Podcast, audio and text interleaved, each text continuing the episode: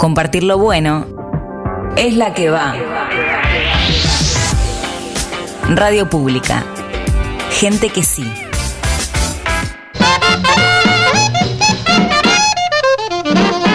Bienvenidos una vez más a Radio Gorlami, esta fantástica transmisión gorlaminesca que ya está a punto a punto de empezar. Gorlami, un programa de gente que sabe, pero no se acuerda. Bueno, entonces el terror tiene este contexto en el terror burgués de la Revolución Francesa. Si yo les pregunto, a ver, pero no ponerlos incómodo, eh, ¿qué son los jacobinos? ¿Algo? No, ni idea. No, Chicos de la secundaria. no. No, Ah, Sorry, not sorry. Martes de 18 a 20 horas por la radio pública.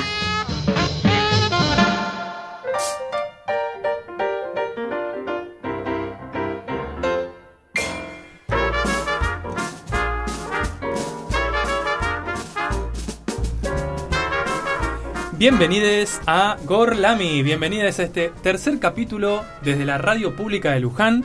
Y además no solamente es el tercer capítulo, yo ya me tiro a hablar con todo, sino que este es el capítulo número 60 de Gorlami. Una locura.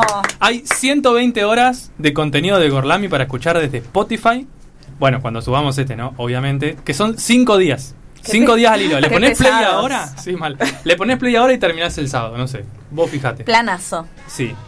Este capítulo no puede comenzar sin darle la bienvenida a ella, la persona que nos conduce por los caminos más sinuosos y más gorlaminescos, y es ni más ni menos que Lola. Que suene Britney. Muy buenas tardes a todos los que están del otro lado. Muy buenas tardes, equipo. Recién nos encontramos. Una Sí. tarde a las corridas. Eh, escucho a Britney y tengo una notición. Recién vi que le cerraron el Instagram a Britney. ¿eh? Se ¿Por? repicó con el padre. Sí, No. no, no, sabemos. Pero está free. Sí, Free Britney, pero se ve que igual hay algunas ahí palitos en la rueda que no la dejan brillar. Recientemente comprometida. Dato. Sí, también. Ya vamos a, a hacer Britney lado B, como hemos hecho de la comida. Claro. Pero antes vamos a continuar de presentar a todo el equipo para el programa de hoy, que creo que tenemos un programa. Por lo menos el tema del que vamos a hablar me resulta muy interesante. Nos interpela. Y vamos a darle la bienvenida a ella, a mi querida amiga personal, Rita.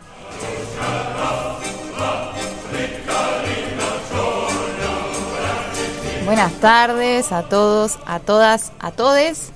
Yo no estoy a las corridas, estoy como al, al contrario, sacándome las lagañas Te después de una relajada. siesta, como siempre. ¿No te llora el ojo como el programa no. pasado? A mi, a mi modo así tortuga de los martes, me llegué acá y, vamos a decirlo públicamente, Miedo. miedo. Miedo a lo que nos hicieron, ¿o no? ¿Qué? La conductora, la conductora. Ah, Yo sí. tipo, bueno, no sé. Bueno, pero eso no se cuenta. Embarazo. La conductora acá casi casi, Casi nos, nos deja, abandona. casi nos abandona. Llegué- Así que vas a tener que hacer Nos algo. sentimos no sé. abandonados por al menos 10 minutos, ¿eh? Llegué 6 y 5 y 3, no sé. Acá se pasa asistencia, querida. Y ahora hay que respirar para bajar los decibeles cuando uno viene corriendo. Así que voy a tratar de no estar ah, acelerada. Vamos a continuar dando la bienvenida a este magnífico equipo, dándole la bienvenida a él, nuestro querido Felipe.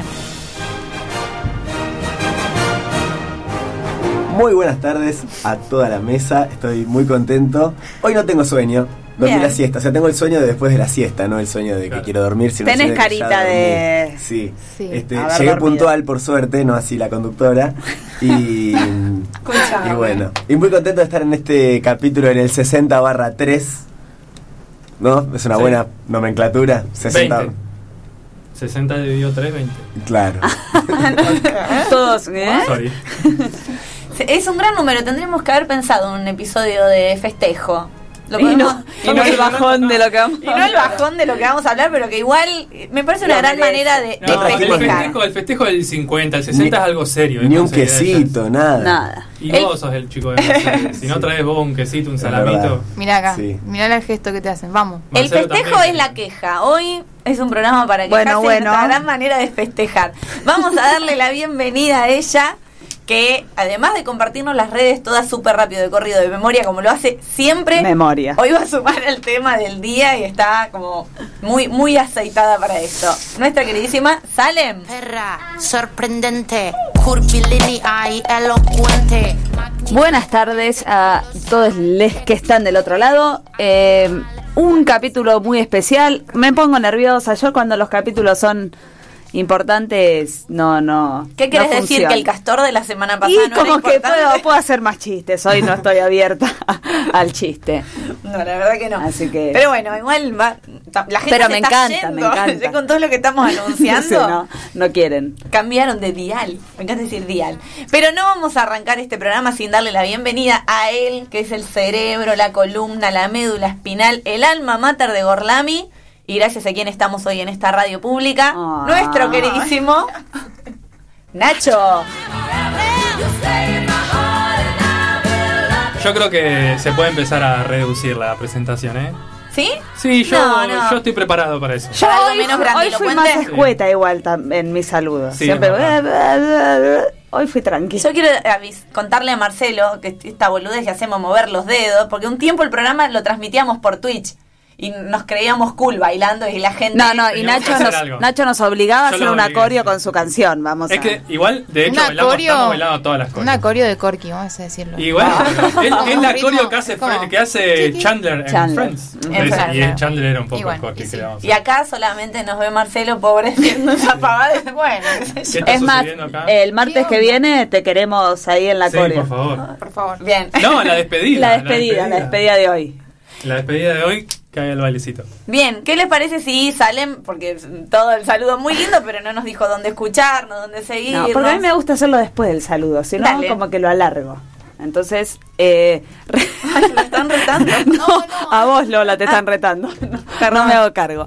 Eh, recuerden seguirnos en nuestras redes sociales, Instagram, Twitter, arroba Gorlami Radio. Ahora estamos todos los martes 18 horas, por supuesto, por eso nos están escuchando, por eh, la radio pública de Luján 87.9 FM. Nos pueden escuchar también online en radiopublica.lujan.gov.ar si quieren dejarnos algunos mensajitos o algún saludo o alguna felicitación, algo lindo porque nos hace bien al ego, pueden escribirnos al WhatsApp 011 15 6887 6347 o llamar al teléfono 43 4445 y si no pueden hacer todo esto porque tienen una vida ocupada los martes a las 18 horas, nos pueden escuchar en Spotify, Radio Gorlami, que ahí están nuestros 59 capítulos hasta ahora, próximamente 60. Cinco días enteros de Gorlami. Cinco días enteros de Gorlami. Ya lo dije, planazo. Sí.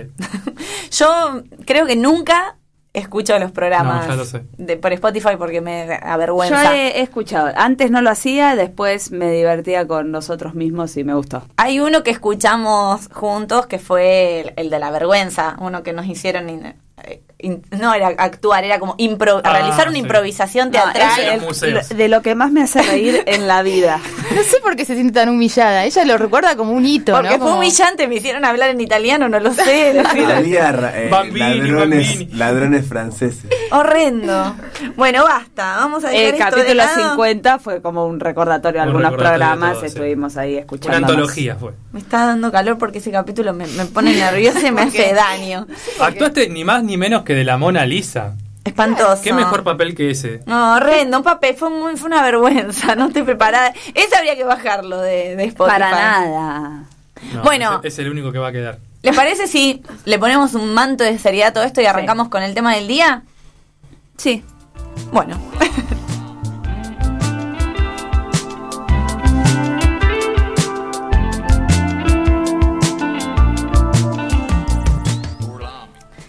Muy bien, para quienes nos siguen en nuestras redes donde siempre hacemos un breve anticipo de cuál va a ser el tema del día, estuvimos avisando de que hoy íbamos a hablar de justicia patriarcal. Nada más y nada menos, ¿no? Todo lo que implica este concepto, que aunque muchos ya lo tenemos bastante escuchado y eran los medios es un concepto bastante popular, eh, es un concepto en sí bastante nuevo. De hecho, hoy por suerte y las nuevas generaciones hablan como con mucha facilidad de femicidio, de violencia de género, piensen que hace un tiempo todo lo que hoy decimos femicidio se lo conocía como violen eh, crimen, Crimen pasional, pasional. ¿no es cierto?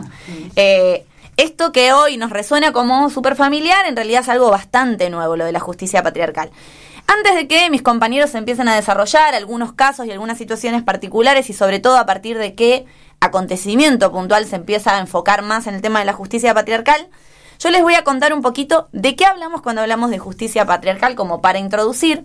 Y no hablamos solamente, aunque después eh, Salem nos va a compartir algunas sentencias que tienen esta perspectiva y esta mirada, no hablamos solamente de sentencias que nos parecen injustas en términos de género, ¿no? Como que no tiene una perspectiva de género, sino que hablamos de una justicia que está directamente atravesada por un paradigma que reproduce los estereotipos de género y que desconoce que el hombre ocupa un lugar privilegiado en la sociedad, que ocupa espacios de poder tanto en lo público como en lo privado y lo que hace eh, esta justicia es castigar a quien se sale de estos estereotipos de género y en un punto no premiar, pero sí justificar a quien lo que hace se puede entender dentro de ese estereotipo de género, como en el caso de los varones. ¿Cómo repercute esto directamente, y sobre todo en los casos de, de delitos contra las mujeres? Es que siempre cae sobre la mujer la duda, ¿no? De provocó el delito, ¿no? Abusaron de ella, cómo iba vestida. ¿Qué hizo para? ¿Qué hizo para, no? Hizo algo para provocar al maltratador y en el fondo también se intenta como de justificar o comprender o enmarcar el contexto del varón. También vamos a ver eh, en algunos casos particulares eh, las cosas como más fuertes. Es como eh, en el caso de violencia de género, ¿no? Y de femicidios, se trata este crimen como algo absolutamente separado de muchas veces el vínculo de paternidad que tiene este varón con los hijos de la víctima, ¿no? Como bueno, mató a la madre, pero tiene la tenencia de los niños. De esa justicia hablamos cuando hablamos de una justicia patriarcal. Una justicia que está hecha históricamente por y para hombres blancos, sanos, heterosexuales, en general de clase media, media alta. Y bueno, vamos a ver un poco las consecuencias que trae en lo cotidiano y en los derechos de las mujeres eh, esta justicia y esta perspectiva. Con respecto eh, a algunos conceptos que me parece interesante tener en cuenta, hay dos que recién ayer, investigando, los pude como discernir con más claridad. No sé si ustedes habrán escuchado que se habla de femicidio y de feminicidio. Sí. Sí, sí. Muchas veces los usamos como sinónimos, pero en realidad son dos conceptos que aluden a lo mismo, pero el caso del feminicidio es un poco más amplio. Hablamos de femicidio cuando hablamos de una mujer asesinada por un varón con quien tuvo un vínculo previo, ya sea que no necesariamente un vínculo que fueron pareja, marido, novio, lo que sea, sino que también quizá él la perseguía, estuvo interesado, comillas, comillas, gustaba de ella o se sentía atraído. El caso del feminicidio es un concepto que contempla los casos de estas víctimas, estas mujeres, pero donde además el Estado les soltó la mano, es decir, mujeres donde la justicia es responsable, ya sea por inacción, por tolerancia de una situación o por omisión. Y tiene que ver esto, el 80% de los casos de violencia de género, mujeres que denunciaron en reiteradas oportunidades, víctimas que son asesinadas, que tenían perimetral, botón antipánico, asistencias a un montón de comisarías. Vamos a hablar un poco de esta justicia que está disponible, pero que no contienen todo el proceso, ¿no es cierto? Solamente está para la sentencia y en general, y lo más triste, es que cuando hablamos de las sentencias estamos hablando de mujeres que ya están muertas, ¿sí? Eh, en todo el camino de lo que una mujer reclama o denuncia, generalmente no se hace nada, o por lo menos lo que se hace no es suficiente, ¿sí? Esto que le decía, eh, un, bueno, no, no quiero alargar demasiado porque después vamos a profundizar un poquito. Pero arrancando un poco con estos conceptos y entendiendo un poco lo que es la justicia patriarcal, Felipe les va a comentar ahora un caso que es como uno de los más emblemáticos en el sentido de cuánto se popularizó en los medios de comunicación, que no es un caso de nuestro país, pero que sí tuvo mucho eh, simbolismo a nivel internacional, ¿no es cierto? Exactamente, sí. Estamos hablando nada más y nada menos que el caso de la manada, un famoso caso de violación en masa en España, eh, que ocurrió el 7 de julio de 2016 durante los Sanfermines en Pamplona, ¿no? El 7 de julio en Pamplona hay corridas de toros, cosas por el estilo. Y bueno, durante la madrugada, José Ángel Prenda, Ángel Bosa, Antonio Guerrero, Alfonso Jesús Cabezuelo y Jesús Escudero violan a una joven de 18 años, ¿no? Eh, se llamaban a sí mismos ellos, la manada. No Era el si nombre del grupo de WhatsApp, ¿no? Claro, algo así. Este, se Tranqui. identificaban como la manada. Bueno, el WhatsApp tiene mucho que ver después en la investigación porque eh, ellos filman algunos momentos de, de la violación y en la investigación se da con audios y conversaciones en los que hacen alarde de lo que hicieron esa noche eh, como una, una proeza, ¿no? Eh, bueno, esto ocurre obviamente la, la mujer denuncia y encuentran a los culpables y comienza el juicio. Eh, luego de todo el juicio, la audiencia de Navarra los condena a nueve años, pero no por violación, sino por abuso sexual, ¿no? Es decir, este, mm, no consideraban que había sido una violación porque en ningún momento la víctima había expresado que no consentía el, el hecho. Entonces, este, las manifestaciones crecen bajo la frase yo te creo, ¿no? Aparece esta, esta consigna que se hace muy popular en España y luego en el mundo eh, para eh, apoyar a la víctima. Bueno, durante el juicio lo que ocurre es muy interesante, o digamos, es un poco de lo que hablábamos recién de la justicia patriarcal, lo que se puede ver, es que la víctima se convierte en culpable y su modo de vida es utilizado por la defensa para cuestionar las violaciones, ¿no? Eh, entonces, el, tribuno, el tribunal adopta la polémica decisión de admitir como prueba un informe de un detective privado que incluía la actividad de la joven en las redes y la posterior vida, ¿no? Como si... eh, Tremendo, tremendo. Eso fuera un atenuante o una justificación. Qué desastre. Entonces, la defensa lo que intenta construir acá, y también, bueno, apañado por todo el sistema de justicia, porque si no la defensa no lo haría. Esto Claro, es lo que después claro, también, claro. lo que las manifestaciones quieren sacar a la luz, más allá de, de pedir justicia, es dejar eh, en claro que las cosas deben llamarse por su nombre, ¿no? que una violación es una violación y que un abuso es otra cosa. Eh, y que por otro lado, cómo se construye la figura de la, víctima como culpable, ya que los abogados de la defensa eh, empiezan a discutir las actitudes de la mujer luego de haber sido violada, sosteniendo que no, no se condice con las actitudes de una mujer violada. Como diciendo, va al juicio eh, Y no distendida, llora, ¿no? no llora, no se queja, digamos. Vive, ¿no? Exactamente, en las redes sociales siguió posteando cosas, entonces, ¿qué problema tiene, no? Em, bueno, la defensa también niega la violación porque sostenía que las relaciones eran consentidas, ¿no? Incluso eh, la forma en que la víctima compareció al juicio, y esta es una cita de la defensa, dice, con rictus jovial, afabilidad, falta de aflicción y una peculiar manera de sentarse. Bueno, no sé qué será una peculiar manera de sentarse. ¿Cuál es la manera de, de sentarse de una chica violada y de una chica no violada? Habría que preguntarle a la defensa. Eh, y bueno, esto es un poco la estrategia de, de sembrar dudas sobre el comportamiento y la forma de ser de la víctima para luego este, argumentar que no hubo una violación y poner en duda, por supuesto, la palabra ¿no? de, de- de la víctima. Muy bien, en, en este caso la fiscal quiso un poco, este, digamos, luchar un poco contra el patriarcado, en este caso contra la justicia patriarcal, diciendo que se debería superar este criterio eh, de que si la mujer no se resiste hasta la muerte, no es tan violada, entre comillas, ¿no? Como diciendo, este, para evitar una, ¿qué hay que hacer para evitar una agresión? Claro, Hay porque que- el- el lo que está ahí implícito es que una mujer de bien prefiere morir antes que ser abusada. Entonces se defiende hasta las últimas consecuencias. Ahora que una mujer no lo haga, inclusive hasta como estrategia para sobrevivir, eh, no está bien visto porque eso esconde implícitamente que eso es una mujer, comillas, comillas, fácil, ¿no? Exactamente. Eh, en esta, en consonancia con esto, hay una mm, hay una teoría muy interesante de Susan Brown Miller de 1975 que en un libro que se llama Hombres, Mujeres y Violación, ella afirma que la violación es un proceso de intimidación por el cual los hombres mantienen a las mujeres en estado de temor. Eh, entonces, el miedo a ser violada condiciona el modo de vida de las personas. Entonces, exigir eh, que la mujer se defienda a muerte también es parte de ese proceso de intimidación, ¿no? Como diciendo, bueno. No sos tan víctima porque no hiciste todo lo que tenías que hacer para que no te pasara, ¿no? Bueno, un poco lo que hablábamos recién de, de a qué hora, en dónde, en qué lugar, con quiénes.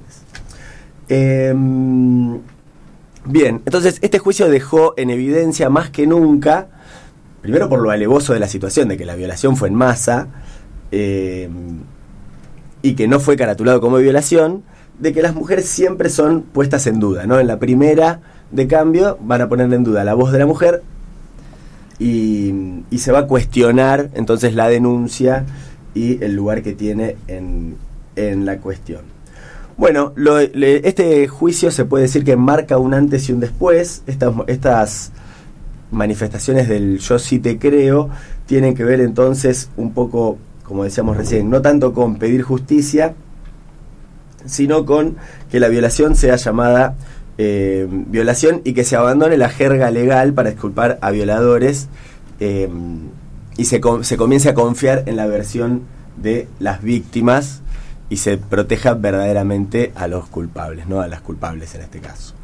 Bien, sobre esto me parece interesante resaltar algo sobre el concepto de violación, porque también otra cosa que se intenta instalar en la sociedad es que cuando vemos un caso terrorífico, ¿no? De una violación que no se puede creer, que parece fuera de lo normal o que nos desorbita, se tiende a decir, bueno, como que es un loco, ¿no? Es un enfermo psiquiátrico, como que esta violación, este, este ser violador, ¿no? Es alguien completamente trastornado. Y en realidad lo que, lo que demuestran, y hay un montón de evidencia al respecto, y sobre esto habla mucho Rita Segato, que es una antropóloga argentina, es que la violación en realidad nada tiene que ver con un trastorno psiquiátrico, sino que es un acto social y cultural que reproduce el mismo patriarcado, que tiene que ver con nuestras prácticas culturales y que inclusive los varones practican eh, a modo de legitimarse entre varones. Digo, Claro, no, es, un- contra la no mujer. es un dato menor que sea una manada, ¿no? O sea, esto de los hombres midiéndose, ¿no? Y aparte siendo resguardados por el mismo grupo. Es como que Sí, ahí exactamente. la responsabilidad individual incluso se diluye en la responsabilidad grupal y se sienten alentados, ¿no? No, y esto de el grupo de WhatsApp. de- El alardeo de esto, alardeo ¿no? De grabar. Por supuesto. Como sí, si- sí, sí. Sí, esta cuestión de, la, de que la masculinidad se tiene que estar constantemente legitimando y reafirmando. Validando con los validando otros, con entre los otros, pares. ¿no? Y que en lo, en lo natural eh, hacen esto porque saben que después no pasa nada. Totalmente. O sea, grabarse La es una locura. totalmente. Eh, eh, co- alardear en el grupo y todo, saben que es, tienen esa impunidad. Y ni te digo por parte de la defensa, en la mayoría de los casos donde se- estas sentencias son una locura, que tienen lugar a esas locuras que presentan. Totalmente. ¿Cómo puede la defensa decir esto con respecto a este tal caso? Y porque tienen ese lugar. Que el Y- tema que, que tratamos hoy de la justicia patriarcal es un poco la punta de un montón de cosas mínimas que van ocurriendo que permiten que después, eh, ahora leamos esto y conversemos esto y nos parezca. El, el tema del patriarcado, ¿no? Esto hace un tiempo tuve una discusión con un amigo en esos encuentros pedorros que hace uno con compañeros de la secundaria. Te encontrás 10 años ¿Para después, qué? son todos unos boludos, ¿para qué hice Eh, esto? Un amigo me dice, eh, el patriarcado no existe, es un invento de las feministas, Ah. ¿no? Es un invento del patriarcado. El patriarcado es esto, digo, se ve en lo que es la justicia patriarcal y al hablar de una sociedad patriarcal en la que la justicia está inmersa, también un rol fundamental en esto cumplen los medios de comunicación que avalan y legitiman todo esto. ¿Cuántos casos de violaciones en la Argentina o de abusos que los medios ponen en duda o que los titulares hablan? Yo no me olvido más de una chica que fue violada también por dos o tres chicos eh, después del boliche y que el titular decía a una chica que le gustaba la fiesta y que no había terminado el secundario. Como si ese era algo que eh, Clarín, de hecho, lo sí. recuerdo, claro. Clarín había inventado el término nini. Ni trabaja ni estudia Sí. para justificar cualquier tipo de, de cosa que te pasara. No, y también que lo hacen todo tan, che, pasa tanto que bueno.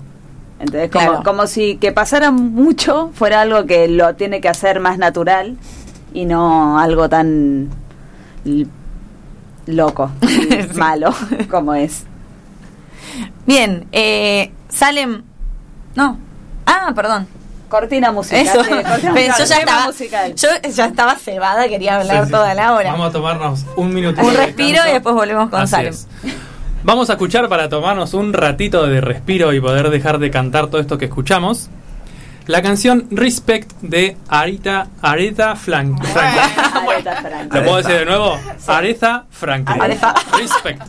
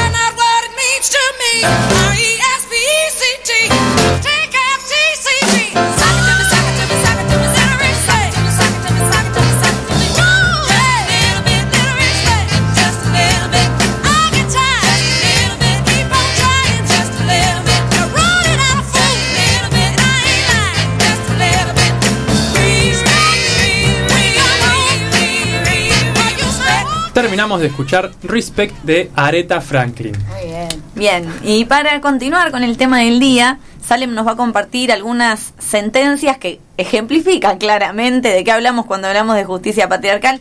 Yo les di como la intro más teórica y acá el caso práctico, ¿no? Donde se evidencia claramente. Sí. Eh, uy, me escucho, perdón. me sorprendí que me escucho mucho mejor que antes porque nos, nos cambiaron el micrófono. Bien, eh, como dijo Lola, voy a hablar de algunas sentencias. Antes voy a mencionar que estas sentencias es, eh, son sacadas por una organización internacional que yo no la conocía, a decir verdad, que se llama Women's Link eh, Worldwide, que quiere decir como enlace entre mujeres en el mundo o mundial eh, que es una organización eh, internacional sin ánimo de lucro que usa el poder del derecho para promover un cambio social que favorezca los derechos de las mujeres y las niñas, en especial de aquellas que enfrentan múltiples inequidades, eh, como estamos hablando ahora, por ejemplo, el caso de justicia patriarcal, estamos eh, trata de bastantes temas eh, mundiales. eh, y en este caso es una organización que con ayuda de un jurado experto en derechos humanos hace pública cada año sentencias malas y mejores, digamos, que tienen que ver con la igualdad de género eh, en el mundo. Hay de varios lugares del mundo. Entonces yo les voy a contar algunas. Y la verdad que es una locura. O sea, van a escuchar y van a decir, ¿qué? Porque no se puede creer. Y es real. Bien. Eh, 2015, una mujer denuncia eh, con la policía a su expareja por maltrato físico, psicológico, económico y social y por agresiones se- sexuales. La denuncia llega al juzgado, juzgado de violencia sobre la mujer número uno de Vitoria. La jueza le pregunta, entre otras cuestiones, si cerró bien las piernas y si cerró toda la parte de los órganos femeninos para evitar la violación, para evitar que su expareja la violara. Eh, la asociación Clara Campoamor denunció ante el Consejo General del Poder Judicial a la titular, titular del juzgado, la magistrada María del Carmen Molina Mancilla, solicitando su suspensión, claramente por esta brutalidad de preguntar si había cerrado bien las piernas, como si eso no hiciera... eh, bueno, es lo que venimos hablando, digamos, que... Pana, me vas a violar, bancame que agarro el manual de todas las cosas que debo o no debo Sí. hacer, a ver si después la justicia me va a bancar o no. Bien, eh, otro caso. Un tribunal del Reino Unido ex- exculpó a un hombre de la violación de una mujer de 18 años tras aceptar el argumento de la defensa, y esto es increíble, de que el hombre había penetrado a la mujer al tropezar y caer accidentalmente sobre ella, y ella estaba durmiendo en el sillón. Y entendés que esto lo... Me lo río de lo bizarro No, que es que es- No, sí, sí. Pero lo loco es que un que se que presenten esto y por eso hoy decía Y lo exculparon completamente. lo exculparon, sí, porque sí, porque él cayó y la Claro. penetró. No sé, ella estaba ahí y fue sin querer. Iba caminando desnudo, erecto, por la casa. No, no, es, es una vergüenza. No, No. ni a que es Capuzotiano. Ni a sí, Capuzot- sí. sí. No, tal cual. En 2000, sí, ni, ni queriendo inventar una historia a uno se le ocurre una barbaridad como esta. Locura. En 2016, el Tribunal Superior de Kenia encontró inocente a un hombre de 23 años del crimen de corrupción de menores, afirmando que muchas veces las niñas, las niñas, perdón, interponen denuncias falsas sobre sexo no consentido. A pesar de que eh, el acusado era el hombre, el tribunal se centra en el comportamiento de la niña, alegando de que ella actuó como si fuera mayor de edad, eh, ya que tenía 14 años y caracterizando su comportamiento como engañoso. El, tribu- el tribunal también determinó que se debe tratar a la niña como una mayor de edad que sabe lo que está haciendo. Bueno. Sí. Como que no hay no hay remate No, en claro. cada caso. No es que uno no, no hay remate en ningún caso. 2017, además estamos hablando de ahora. ¿eh? Sí, sí, no, Porque estamos hablando de dice, 1994. esto, Claro, decís, bueno, fue hace 30 años. No, no. 2017. La Sala Civil y Penal del Tribunal Superior de Justicia de Andalucía rebajó la pena eh, de casi la rebajó casi 10 años eh, a un condenado de asesinato con el argumento de que las 30 puñaladas que con las que asesinó a su expareja solo revelaban un enojo ciego por parte del individuo, pero no un ensañamiento ni intención de aumentar dolor o sufrimiento de la víctima. 30 puñaladas. 2017. Una mujer violada por un compañero de trabajo llevó el caso ante la justicia y llegó a la primera sala penal del Tribunal Ordinario de Turín, de- en Italia. En su decisión, a pesar del testimonio de la mujer presentado en el juicio y del informe psicológico con los que se demostraron los hechos, el tribunal decidió absolver al acusado con el eh, sorprendente argumento de que ella no gritó ni lloró, que era lo que, bueno, lo que hablábamos Sí, lo que la recién Sí. de Exacto. No, te- no sí. tenía el manual, el manual de. No, no, no, se ve que no lo tenía cerca en ese momento. 2010, una mujer española que residía en, México fue demandada por su expareja para quitarle la custodia de su hijo. El juez determinó retirarle a Ximena, se llamaba esta mujer, la guardia y custodia basándose en que ella no había cumplido con su, entre comillas, rol determinado, rol tradicional, perdón, eh, de madre. Además, el juez le ordenó asistir a terapia psicológica para que ella pudiera ofrecerle al hijo cariño y amor conforme a las costumbres mexicanas y para que acepte los roles tradicionales de género. Eh, la mujer hace años que no ve al hijo después de, esto. 2017, la audi- audiencia provincial de con no me entiendo la letra de Cantabria, perdón, condenó solo por abuso sexual a un hombre que durante varios años agredió sexualmente a una niña no lo condenó por agresión sexual al considerar que no había pruebas de que la pequeña opusiera resistencia para impedir así los abusos del tipo. La nena tenía cinco años cuando empezaron los abusos. Tremendo. 2018, una sentencia de la Audiencia Provincial de Navarra, que es la misma de la de la manada. Un ejemplo Eh, de tribunal sí, legal. Acá hizo todo bien, seguro. Sí, eminencias. Condenó solo a cinco años a un hombre que había violado a una joven en estado de embriaguez. Y este me parece un caso también eh, que vale aclarar porque eh, en nuestro país, por lo menos han pasado en el último tiempo muchos casos similares. La sentencia declaró probado que la mujer estaba tan ebria que no pudo dar su consentimiento, pero tampoco oponerse. Por lo que el acusado no tuvo la necesidad de emplear violencia ni intimidación, condiciones necesarias, y esto es lo que hablábamos, para ser considerado un delito de agresión sexual, es decir, una violación. O sea, ella Esto estaba de- consciente. Claro, esto de... Eh, no, no ¿Cómo dijo que no. Claro. Si estaba inconsciente. Bueno, vale aclarar, porque vale aclarar. Porque uno que dice no, no es necesario, pero si no puede decir que sí.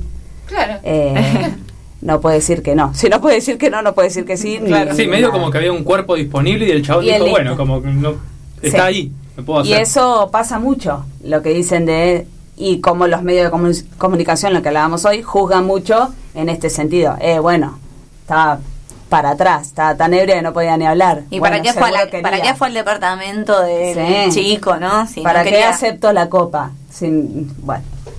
Eh, a pesar de esto y todo lo, las- Tan desalentador. que conté, también hay sentencias ejemplares que ayudan a mejorar las condiciones de vida de las mujeres y a combatir estas desigualdades. Eh, y estos son algunos ejemplos. En 2010, la Corte Suprema de Bangladesh afirmó que obligar a una mujer a utilizar un velo es un tipo de acoso sexual que vulnera los derechos de las mujeres a la expresión, la privacidad y el derecho a ser tratadas en igualdad con los hombres. Eh, el caso llegó a la Corte después de, un de que un inspector de educación del Estado orde- ordenara a todas las mujeres profesoras de una escuela usar velo para ir a trabajar y calificó a la directora de un colegio de prostituta por no cubrirse la cabeza usando este velo. En 2017, un juzgado de Colombia condenó a un hombre por el secuestro, abuso sexual y asesinato de una niña indígena y reconoció que lo ocurrido fue consecuencia de la discriminación que la menor sufrió por ser mujer, niña, indígena y en situación de pobreza. Igual lo loco es que estemos festejando que se hagan Sí, las que cosas, cosas que son Pero normales. Pero bueno, bueno, existen también, así Sí. como contamos lo malo. En 2015, la Fiscalía Provincial de Santa Fe, Argentina, ordenó reparar y ofrecer una disculpa pública a la familia de Ana María Acevedo, una mujer que murió porque el personal médico le negó un aborto de recibir el tratamiento de radioterapia contra el cáncer.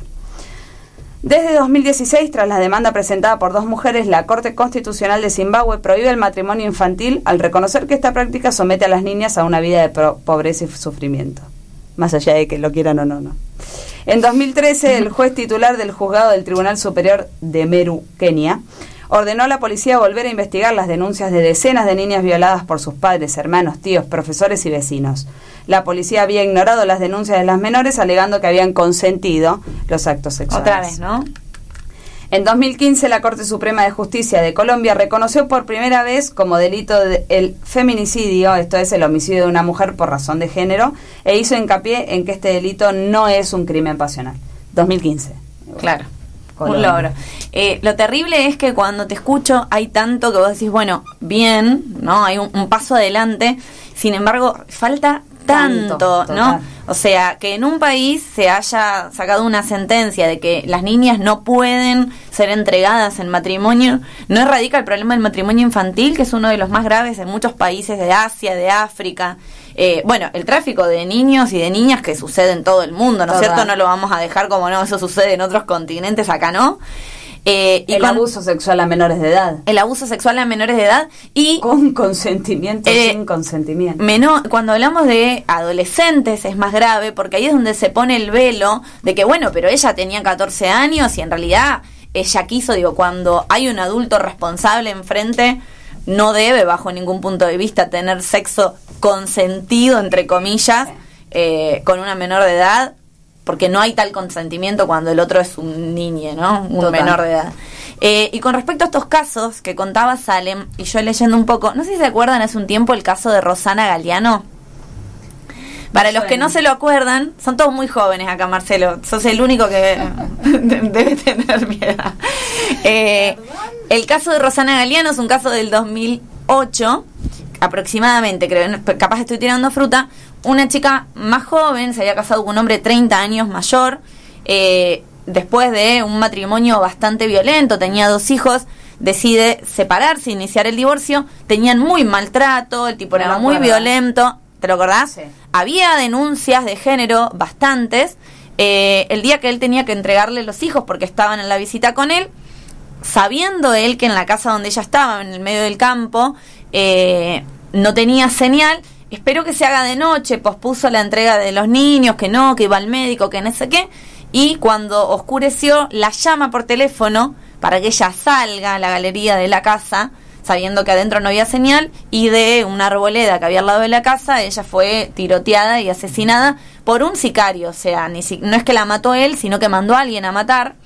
Eh, él fue preso, él y su madre como autores intelectuales del hecho, nunca se supo quiénes fueron los autores materiales del hecho. Sin embargo, la tenencia de los dos niños fue a parar a manos de la abuela, o sea, la ejecutora eh, mental, digamos, la idearia de este plan macabro de matar a Rosana Galeano. Y como su mamá tenía como 80 años y él 60 y tantos, los dos tuvieron prisión domiciliaria y el beneficio de criar a los hijos del matrimonio. Durante 10 años la familia de la víctima reclamó la tenencia de los niños y solamente se los dieron cuando murió su abuela paterna y cuando murió el padre. O sea, eh, de esto estamos hablando cuando hablamos de justicia patriarcal, ¿no? No solamente de una sentencia que puede ser injusta, sino de todo lo que legitima o lo que omite de que un padre que asesina, digamos, a su esposa, no pierda la patria potestad sobre sus hijos, eso es, terrible. Incluso hace poco salió el caso de Tenerife, donde el, el señor había matado a los chicos para a las dos nenas para hacerlas sufrir, ¿no? A la mujer. Como también hay que pensar nuevas categorías, esto que se llama violencia vicaria, ¿no? O sea, nuevas categorías con visión de género para pensar también estos crímenes, ¿no? O sea, como Miren, la justicia tiene un vacío legal que implica Sí. que si un esposo mata a su esposa, hereda sus bienes.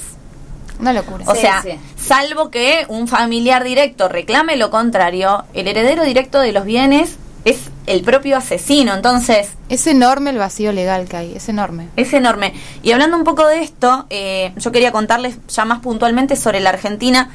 ¿Cuáles son las principales falencias del Estado con respecto eh, a la violencia de género y a la justicia, ¿no es cierto?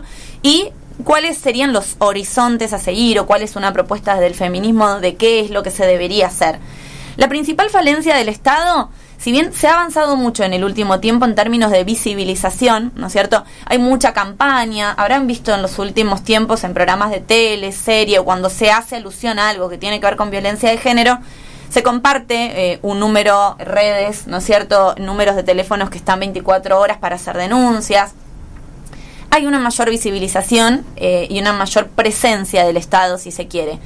Sin embargo, eh, la visibilización que se, genere- que se genera tiene una mirada como más marketinera, ¿no es cierto? Como que sí hay mucha publicidad, sí hay mucho lugar en la tele, en los medios, sin embargo no siempre están atravesadas por una real perspectiva de género donde no se revictimice constantemente a la víctima todas las publicidades o propagandas que hablan de violencia de género siempre se dirigen a la víctima, ¿no es cierto? Eh, si necesitas ayuda, llama el refugio, la casa de emergencia, la línea roja que se había creado eh, en época de pandemia, que fue gravísimo porque muchas mujeres quedaron encerradas meses con sus agresores sin tener posibilidad alguna de salir. Entonces fue bastante tarde que hubo un plan B para esas mujeres. Eh, el principal problema del Estado o de, o de la justicia en nuestro país es que no tenemos cifras exactas de los casos de violencia de género, de las denuncias, de los femicidios. ¿Por qué? Porque si bien se está armando una red con, con respecto a esto, depende mucho de, la malformación que hay en general de las personas que trabajan en diferentes niveles estatales, de quién te toma la denuncia, cómo te toma la denuncia y por a qué juzgado se canaliza, ¿no es cierto? No van, no se entrecruzan las causas, ¿no? Una cosa es violencia de género, otra cosa es si maltrata a los hijos, otra cosa es golpe, otra cosa es abuso. Todo va a parar a canales diferentes, entonces no hay una estadística concreta, clara, donde todo vaya a un mismo pozo de información y esto lo que imposibilita es poder crear políticas públicas claras y concretas, ¿no es cierto? Entonces, eh, Ahí tenemos el principal problema, el principal déficit. No tenemos una cifra concreta para saber cuántas mujeres hay que ayudar o dónde hay que accionar. La segunda cosa que es redundar un poco en lo que se viene hablando es que la- están con frío calor acá que la voz de la víctima no es prueba suficiente y es un poco lo que quedó evidenciado en los casos que ustedes comentaron, ¿no? Y lo ridículo, lo absurdo y lo contradictorio de esto es que si la voz de una víctima no es suficiente de un delito que generalmente se comete a solas, en silencio y sin testigos, es muy difícil de evidenciar, ¿no? Porque la única manera de que esto se considere es cuando la mujer va toda magullada a un hospital, donde encima reciben personal médico sin perspectiva de género, por supuesto, que le pueden decir cosas del estilo, no es para tanto, piernas, ¿no? No cerraste las piernas. No, no estás tan mala, No bueno, no fue para tanto. ¿Y esto con qué te lo hiciste? Claro. Eh, leí testimonios de mujeres que decían que el comisario le decía, ¿estás segura que esto fue un golpe? ¿No te lo habrás hecho contra la cama vos? O sea, otra vez vos por acá. Entonces, bueno, ahí tenemos la No, y falencia. más- O no- también- nunca lo denunciaste si te pegó tantas veces. Y más. ¿Por qué denuncia tan tarde? Contextualizarlo también en situación de clase, ¿no? Porque no es lo Totalmente. mismo una persona por ahí de bajos recursos que se va a atender al hospital público, ¿no? Ahí también el prejuicio cae, me parece doble. Ahí también hay Totalmente. una cuestión. Eh, ¿Qué medidas tenemos en la actualidad para mujeres que son víctimas de violencia de género? Refugios, botones antipánicos, cercos perimetrales. La evidencia empírica sobre esto es que nada funciona, ¿no? Muchos de los casos de las mujeres que son asesinadas ya tenían previas denuncias, muchas tenían la perimetral, el botón antipánico, vivían cercadas, aisladas, con miedo y sin embargo muchas de ellas son asesinadas igual. Eh, y debido a esto, digamos, a la ineficiencia que hay de la justicia eh, por esta mirada patriarcal que estamos mencionando, la mujer se ve desalentada en hacer la denuncia o en sostenerla. Entonces lo que pasa mucho es que la mujer hace la denuncia ante un episodio grave de violencia que no puede evitar. Sin embargo, después con el afán de no arruinarle la vida, por lástima, por miedo a que el agresor eh, se sienta solo, se suicide, para no arruinar el vínculo con sus hijos, la mujer termina sintiéndose culpable y después de un tiempo, cuando la cosa calma, retira la denuncia. La mayoría de los casos, ahí donde parece que las aguas están calmas, es donde viene después la vuelta o el contraataque, ¿no? Entonces, eh, es muy difícil para una mujer sentirse realmente contenida por las propuestas del Estado, porque como queda claro que no funciona, en realidad exponerse a hacer una denuncia para después tener que volver a la casa con su agresor y verse aún más sola y más expuesta, eh, nada, lo que hace es desalentar justamente a las mujeres a que puedan denunciar. Sí, no, no pensaba, por ejemplo, esto que contaba Felipe, ¿no? De sentarse en, un- en un tribunal y escuchar y sostener el testimonio eh, en ese contexto, una y otra vez, qué difícil, o sea, todo el proceso. La revictimización, ¿no? Tremendo. Decimos ir al hospital, decir lo que te pasó, ir a la comisaría, decir lo que te pasó, después te vuelven a llamar y tenés que volver a contar lo que te pasó. Si te pisas en algún detalle, vimos hace poco sí. una serie, creo que la comentamos, Inconcebible. Inconcebible. Inconcebible, que es un caso de una chica en los Estados Unidos Es que la presionan, sí es un caso verídico, la presiona tanto la policía porque sus pruebas eran contradictorias y a veces se desdecía en el discurso de una chica que es abusada a medianoche por un tipo encapuchado que la amenaza y que la fotografía, ¿no? Como se pisan algunas cosas, la presionan tanto que termina diciendo que no pasó, que lo inventó. Y dudando ella misma Y de dudando. su propio testimonio. Bien, un ejemplo acá para hablar de eh, otra cosa, ¿no? De cómo podemos analizar la, la justicia patriarcal, más allá de los casos que nos compartió Salem, es ver cómo hay un trato muy desigual en los casos donde los protagonistas o los asesinos son varones o cuando son mujeres. Y acá les voy a tirar dos nombres que les van a recontra resonar, Nair Galarza y Micaela García. Nair Galarza es una chica, creo que tenía 17 o 18 años cuando asesinó a su pareja, Fernando Pastorizo. A los 30 días de haber sido detenida se inició el juicio oral y se la condenó a cadena perpetua. Sin ningún titubeo, ¿no es cierto? Súper rápido. Y eh, siendo además la primera chica tan joven en ser condenada a una pena tan larga. A los siete meses eh, la causa estaba cerrada. Con una justicia que tarda siglos Bueno. en la pavada más mínima, ¿no? Sí, sí, sí.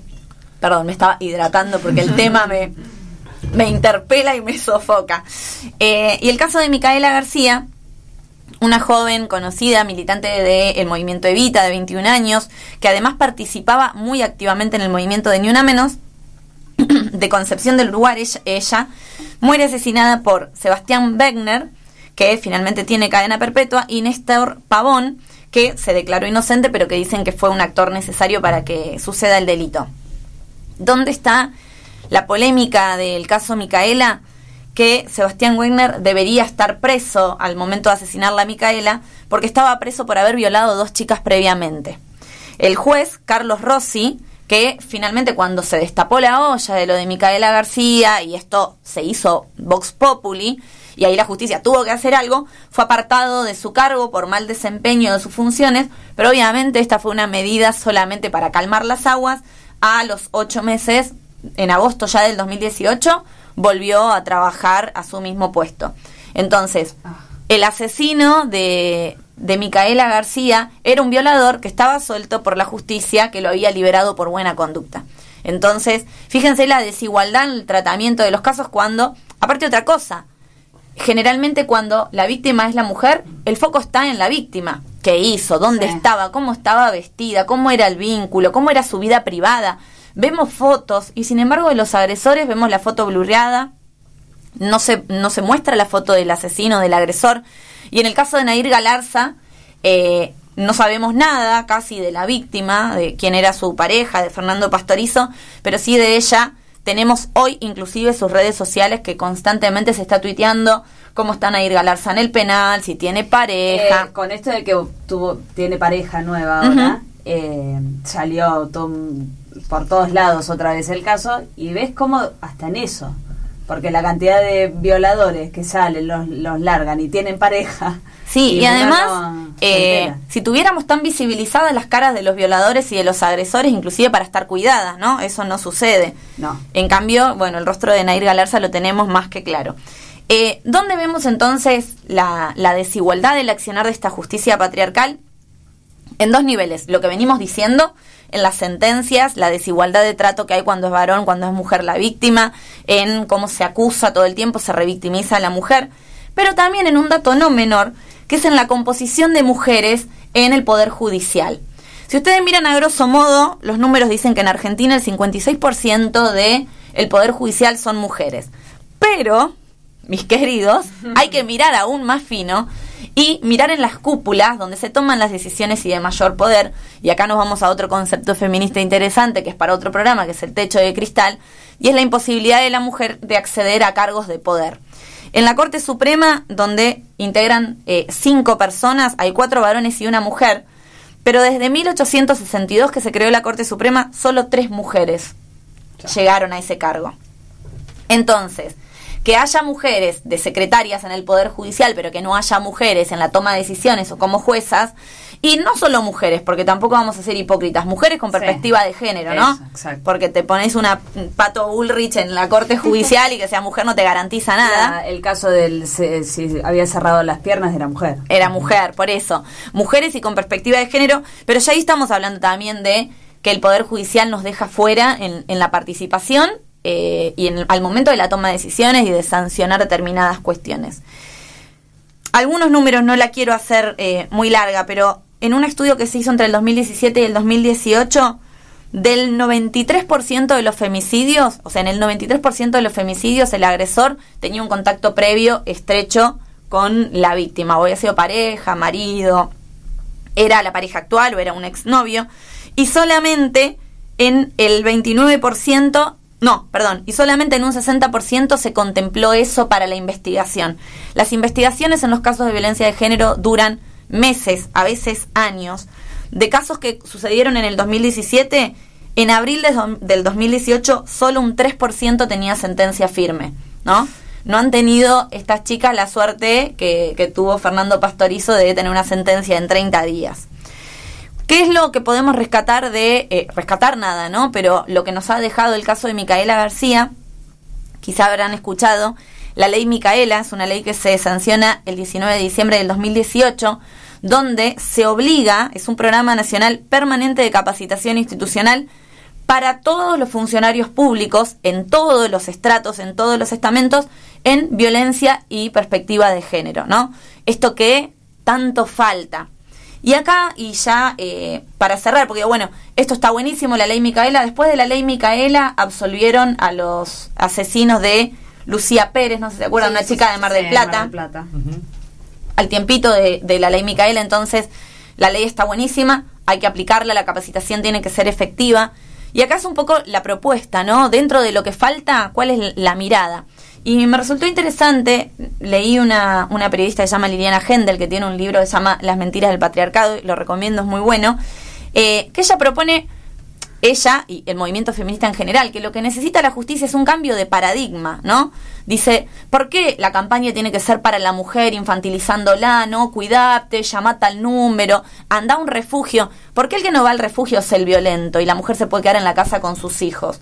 ¿Por qué el que tiene eh, el cerco perimetral tiene que ser la mujer para proteger, sino el, el vi- la- el agresor para circular?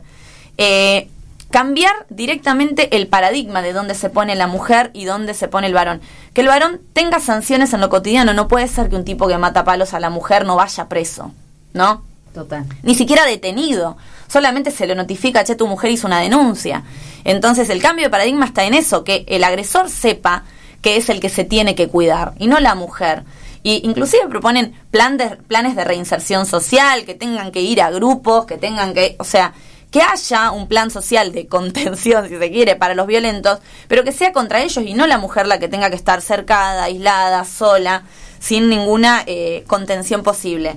Por otro lado, afinar el tema este de las cifras que decíamos y otra cosa que es bastante importante, eh, seleccionar personal realmente capacitado, sancionar cuando el personal comete estas barbaridades y a partir de esto algo que también es clave, ampliar el presupuesto, ¿no? O sea, las políticas de género no tienen una gran inversión eh, en políticas públicas y sin duda para poder armar esta estructura, insisto, estamos hablando de un cambio de paradigma, cuando hablamos de desigualdad hablamos de cómo se trata a la mujer en los medios, de cómo se trata a la mujer en una novela que leíste, en un libro de estudio de la escuela. Es como muy amplio lo que hay que hacer, pero bueno, la propuesta sería empezar por ahí. Así que bueno, esperemos que, que suceda, ¿no? Y que ni una menos. Totalmente, sí, sí, sí. Más que necesario y, y quedó clarísimo que también todos tenemos, estamos, somos parte y tenemos que involucrarnos en esto, ¿no? Un cambio de paradigma que eh, la propuesta es que sea global, ¿no? Da, mirar esto patas para arriba, no pensar en una sentencia que fue injusta y que no. Así que bueno, no sé si alguno quiere decir algo más para cerrar o quieren que vayamos a este tema que también ilustra bastante Sí. el lugar de la mujer. Vamos al temilla. Dale. Vamos. Bueno, vamos a escuchar Venganza de No Te Va a Gustar y Nicky Nicole.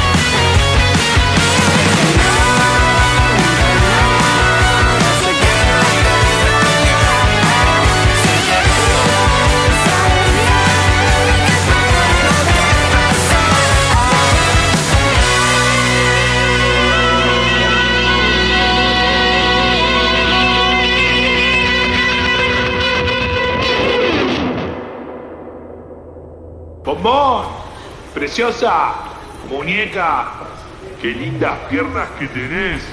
Qué ganas de... Pará, pongamos freno al acoso callejero. En la vía pública tenemos derecho a ser libres y no valientes. No es piropo, es acoso.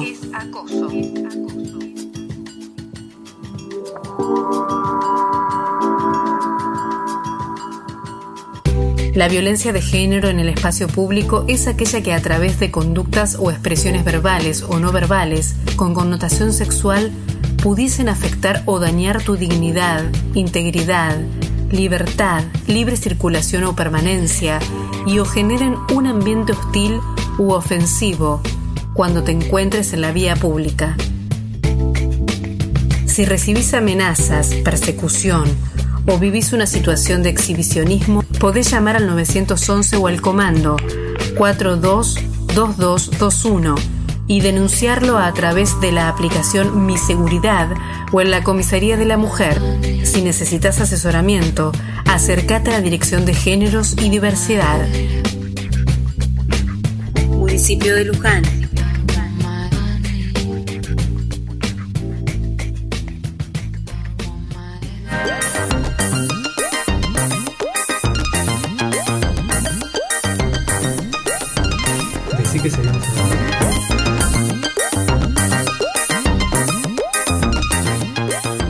Los estudios centrales de la radio pública de. Luján. Terminamos de escuchar Venganza de No Te Va a Gustar y Nicky Nicole. Y ahora le doy el paso a Lola. Bien, y con este temilla que un poco nos baja y nos relaja, terminamos re enojados de la, del, tema del día. Pasaba el tema, encima viste que el tema de Nicky Nicole también como que te enoja, viste, terminamos aguerridos, seguimos hablando en el corte, bueno, es, pa- es para hacer otro así y poder seguir rosqueando, pero esa musiquilla nos relaja un poco para darle lugar a la columna de mi amiga Rita, sonidos desclasificados. Bueno, muchas gracias Lola. Y sí, eh, tengo que presentar un poco la columna, me parece, ¿no? Que esto no, no lo hemos Ah, hablado. no ahí. Es una columna de música, ¿no? Ya con el, igual con la presentación, la musiquita de presentación, Sí. algo te podés imaginar, ¿o no? A Bueno. Esponja. A Bob Esponja caminando sí. Sí. Es una columna de música. ¿Qué más se puede decir? A ver, los escucho. La parte de desclasificado, ¿por qué sería? ¿Es música que puedo escuchar en Radio Disney, por ejemplo? No, es música desclasificada. Es una música. Ah, Es música que Ah, con suerte, si tenés mucha suerte, la escuchás alguna vez en tu vida y decís, "Fo". Y acá la vas a escuchar. Spotify me la puede tirar, ya que escuchaste No. Rihanna. No. ¿Por qué no, no, escuchaste esta ¿por banda? qué? Porque es música que tensiona los géneros. Que está como al borde del Wow. género mismo. Que deconstruye los géneros. Como que la cumbia mezcla, 420. Claro, mezcla distintos géneros, arremolina una serie de elementos que tensiona el género y, en general, lo que hace también es como deconstruir la cultura, ¿no? La cultura como una construcción. Ya lo hemos, hemos hecho un Sí. recorrido de música de folclore, música armenia, música flamenca, Tango, tango punk. punk. Hemos hecho una, un hip hop. en- Uno- Trip unos hop. suecos. Trip hop. Unos suecos. ¿El del silbido? ¿Se acuerdan? los ¿Se acuerdan del silbidos, El de los robotitos. El de los robotitos. música de robotitos, música de silbidos, bueno, todo esto De está publicidades. de publicidades, de circo, un, un Ma, la recorrido. música circense. todo. Los villancicos. Ese Los también te- Los villancicos. Basta. Esto para la gente que nos está escuchando y no entiende de qué hablamos, como Claro. Gorlami durante la cuarentena se transmitía online, no teníamos el honor de estar acá en la radio pública. Eh, ya Carrita tenía su columna que el año pasado se llamaba.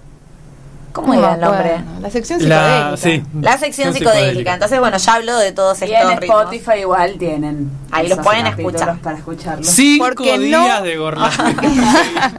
Y no voy a repetir ninguno de estos músicos, que yo lo di todo. Así que vayan Sí, y escuchen. Pues algunas, algunas merecen la pena. Bueno, y para el día de hoy les traigo así como para bajar un poquito, ¿no? Porque estamos como con mucha pasión, ¿no? Ahora una cosa más tranqui, un género que más que un género sería un modo de producir música que es el lo-fi. En inglés significa algo así como baja fidelidad. Y sería como un modo de producir y de grabar música que suena mal a propósito. Em, Yo podría hacer eso. Sí, perfectamente. Y es porque, claro, Pero a propósito. sí, va perfecta. a propósito, o sea, es- democratiza ahí la cuestión de la música y Un de, bajón que te salga mal. y de ¿Cómo hace? claro. Esto suena muy bien, no es lo Claro. Pero interesante esto de correr el virtuosismo musical, ¿no? Es una música que puede en principio hacer Belén, por ejemplo, Lola o, mucha gente. Es un amigo de tin, tin, tin. Claro. Bueno, el sonido de estas grabaciones como imita la grabación casera, ¿no? Como de bajos recursos, con errores técnicos, ruidos, como si uno estuviera grabando en la casa. Eh, y en general también produce un cierto aire de nostalgia. Raro, porque hoy por hoy es como un estilo que fue evolucionando, que se fue adaptando con el chill, y hay como incluso un auge en YouTube de toda la cultura millennial, le gusta mucho escuchar esta música lo-fi, que es como circula en canales de YouTube específicos para esto, tipo música para relajarse, música para estudiar y que además van con ching, un dibujo tipo anime eh, y hay como un montón de radios tipo piratas ahí en YouTube, 24/7 en bucle reproduciendo Sí, hay esta canales, música. hay canales que Sí, están sí, en sí. vivo todo el tiempo. Pasando Sí, música pasando y un, música. música. un mapache dibujando. Sí. Bueno. Hay una con Homero manejando, fumado. Sí. Es que Claro, tenés tipo exactamente. Los Simpsons Sí, Lo-Fi, sí, sí, sí. Pokémon Sí. Lo-Fi, Bueno, Minecraft Lo-Fi. Hay gente que es ultra fanática eh, de este tipo de música, pero haciendo un poco de recorrido del género, empezó con algo que nada que ver, ¿eh? que tenía una intención sumamente crítica, sumamente combativa, de construir la industria cultural, y bueno, ya vemos cómo terminó la cosa. En manos de los si- millennials. En YouTube. Los millennials dale algo, claro, dale algo a un millennial nada. y tenés un canal de YouTube. Bueno, eh, pero el lo-fi surge, podríamos decir, en los 60 con el, el auge del rock de garage. En los 70 también cobra como más relevancia con la estética punk. Pero es más bien en la década del 80 que se produce como un cambio fuerte en todas las tecnologías de grabación y de producción.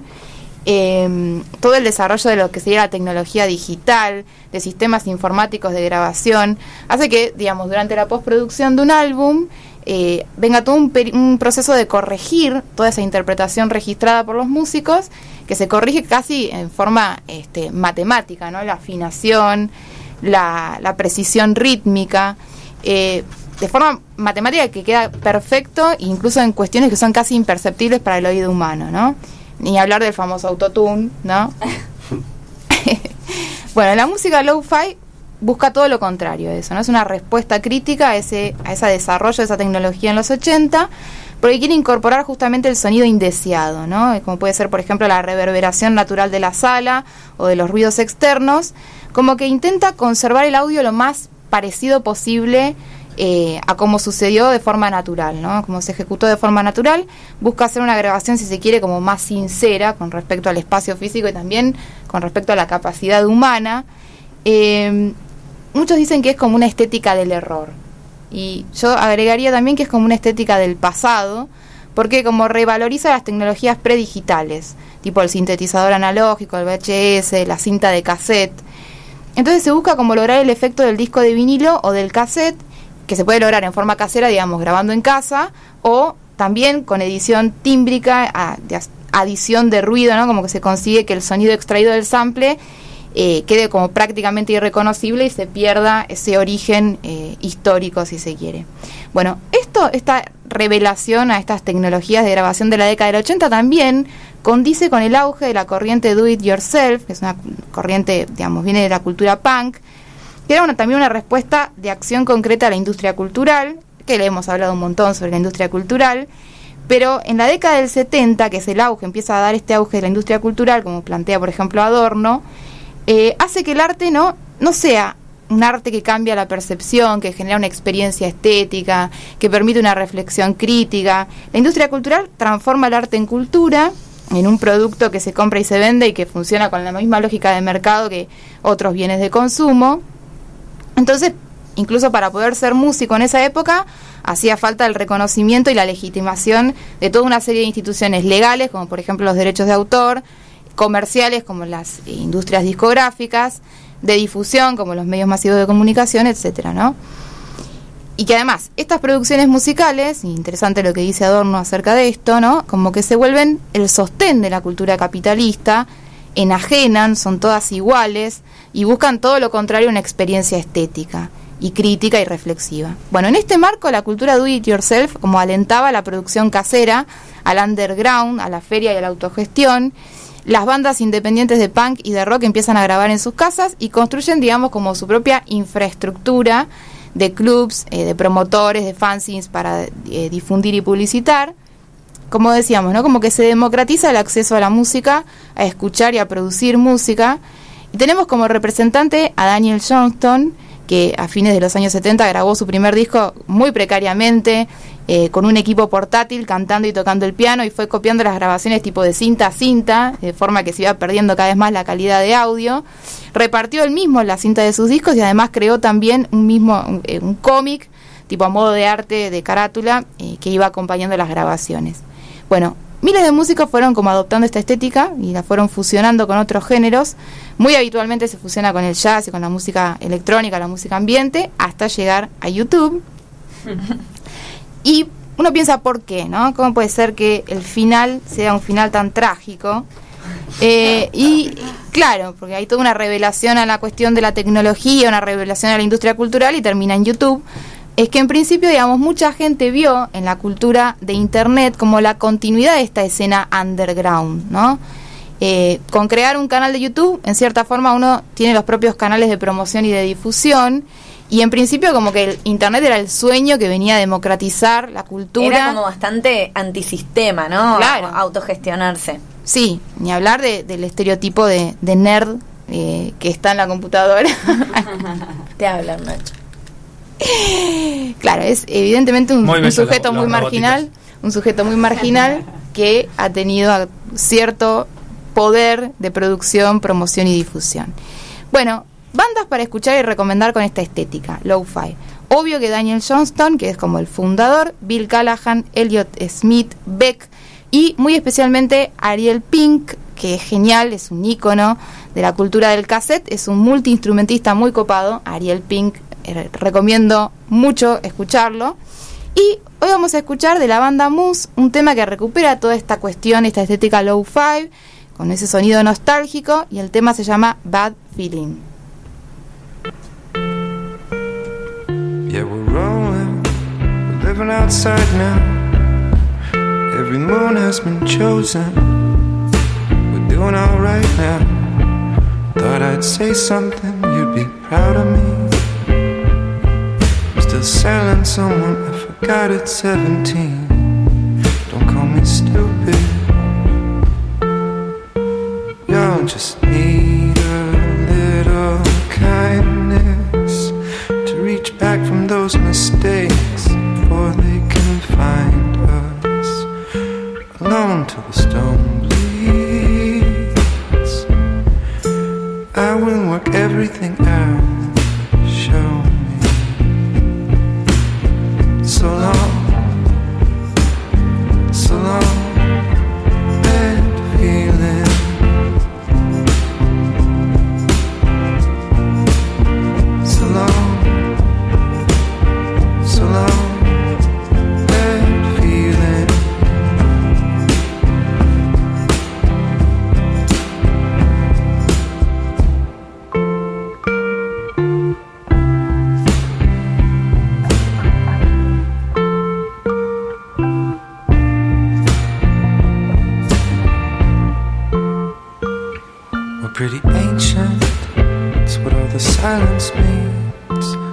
Speed runs the whole generation.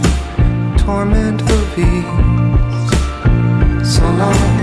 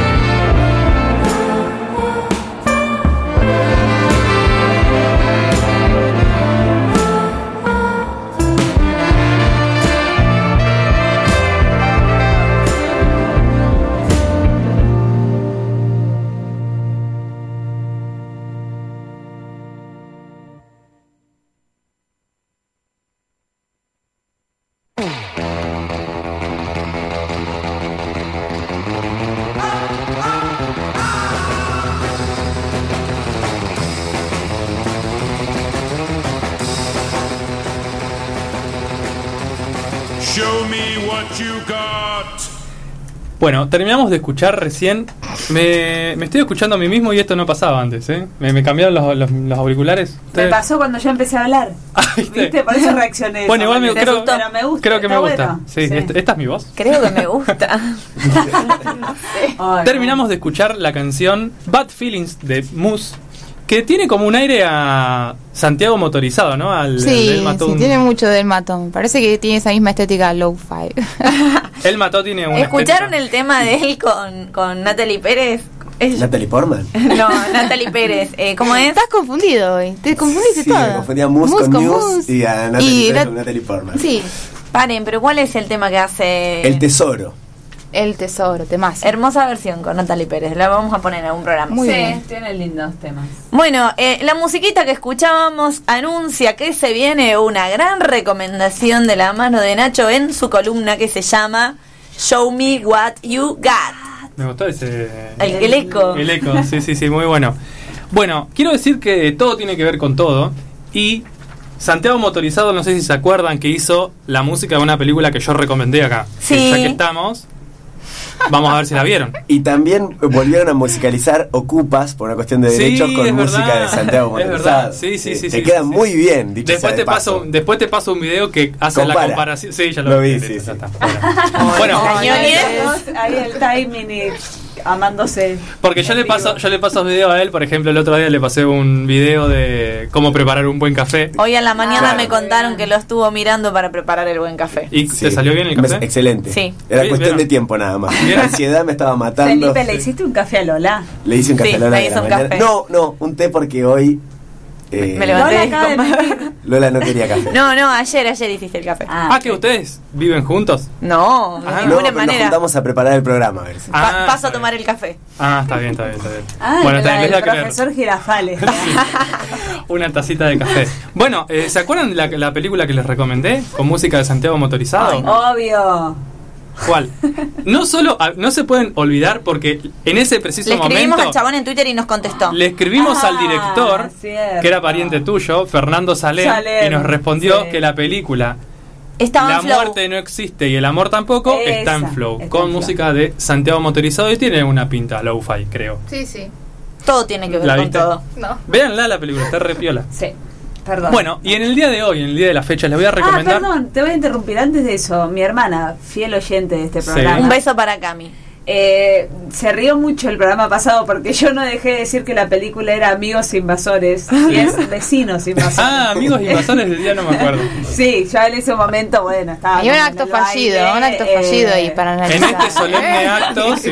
Uy, Fe de ¿Querés? ratas. No escuchen. Fe de ratas. es. De ratas. Vamos a hacer la fe de ratas, donde dice amigos es vecinos. Fe de ratas. Perdón. Claro, de ratas, queda mejor, ¿no? Bueno, Porque dale. Recomendanos algo para no ver nunca.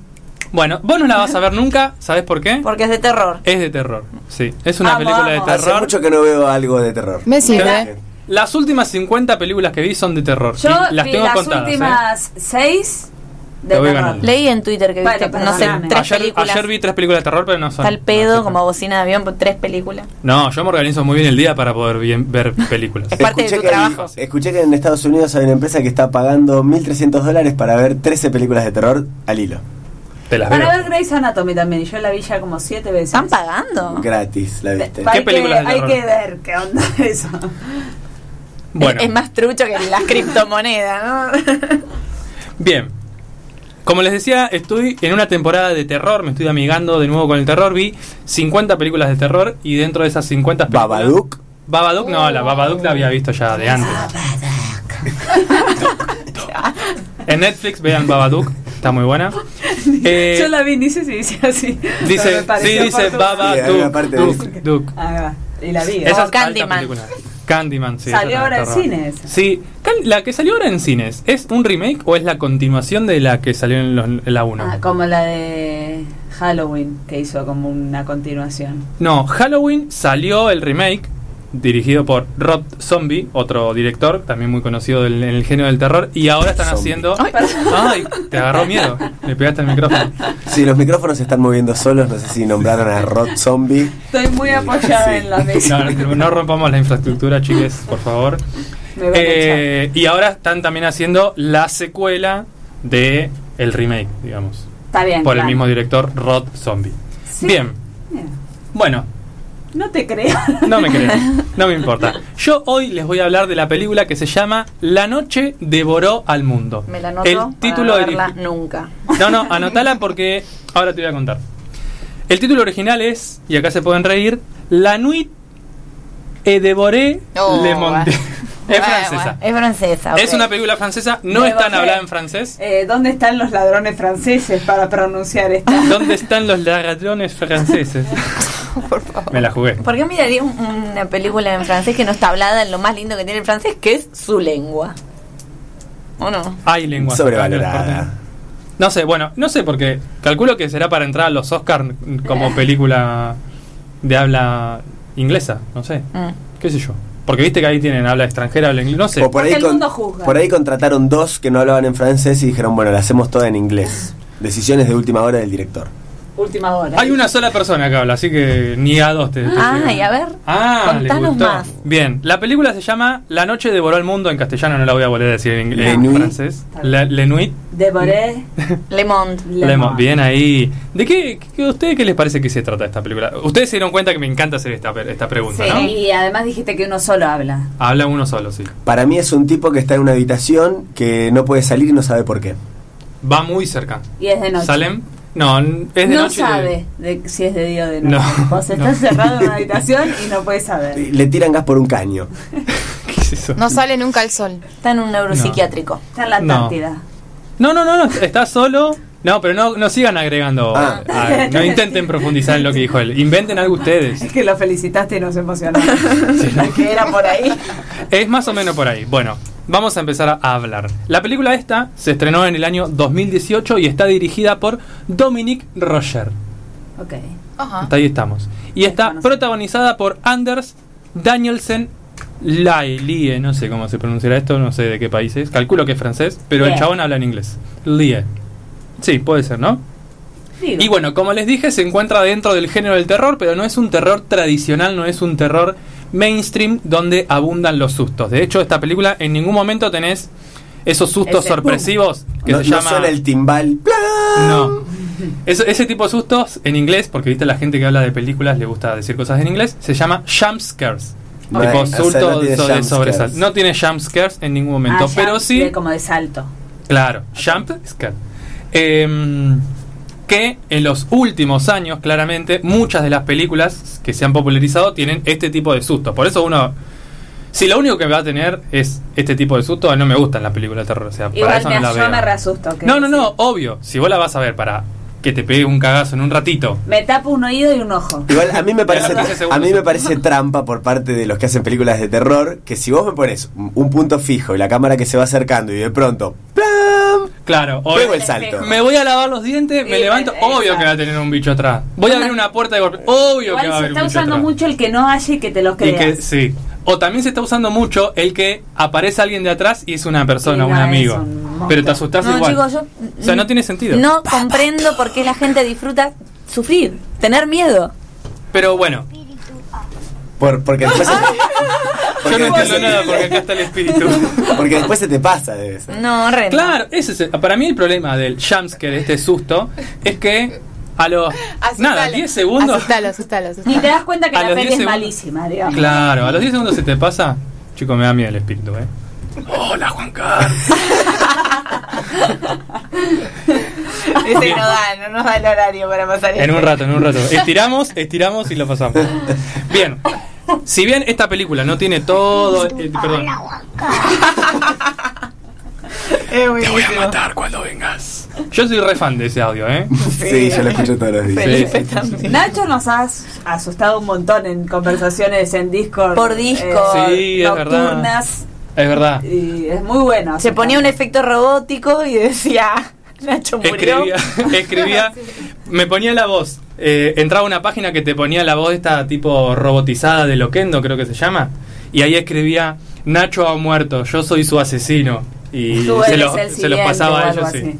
Para que lo escuchen y por Y asustaban. obvio, casi lloraba. Bueno, había más gente en Gorlami que, Sí. que ahora no está por un poco por, Porque se murieron. Sí. Están en espíritu. Se asustaron. Ah, bueno, a ver si me contás la A ver si película. podemos volver a la película. Perdón, perdón. Claro, loco. fue un tema tenso el de hoy, no pudimos Sí. como relajar. Claro, es verdad, hay que relajar, hay que relajar. Agarramos a vos. de- Va- Vamos a relajar todo lo que quieran con esta película porque no tengo problema. Ahora lo que quería explicar es que, si bien no tiene jumpscares, tiene todo el resto de elementos de las películas de terror, que es un clima de tensión, un peligro inminente, eh, como momentos en los que no sabes qué puede llegar a pasar, y bueno, todos estos, como que te sentís de algún modo perturbado todo el tiempo, ¿no? Como que hay siempre un peligro. Em, bueno, entonces, esta película trata de lo siguiente.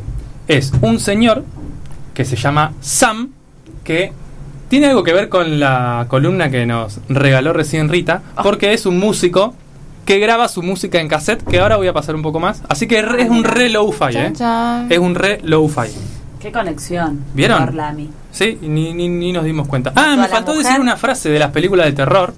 Que eh, las buenas películas de terror lo que tiene que dar miedo es la trama y no los efectos. No el efecto de sonido, no el efecto... Claro, eso coincido. Por eso decimos que es trampa si me pones la cámara Claro, ahí y después claro, el boom. después no te gusta, o sea, sabés que la peli es mala. La- y los efectos tienen que ser como un accesorio para que a vos te genere un miedo. Para efectos voy al trencito fantasma. Claro, exactamente. que me griten ahí, la momia. Me, me pagás a mí, yo de vez en cuando te asusto, o sea, no tengo problema.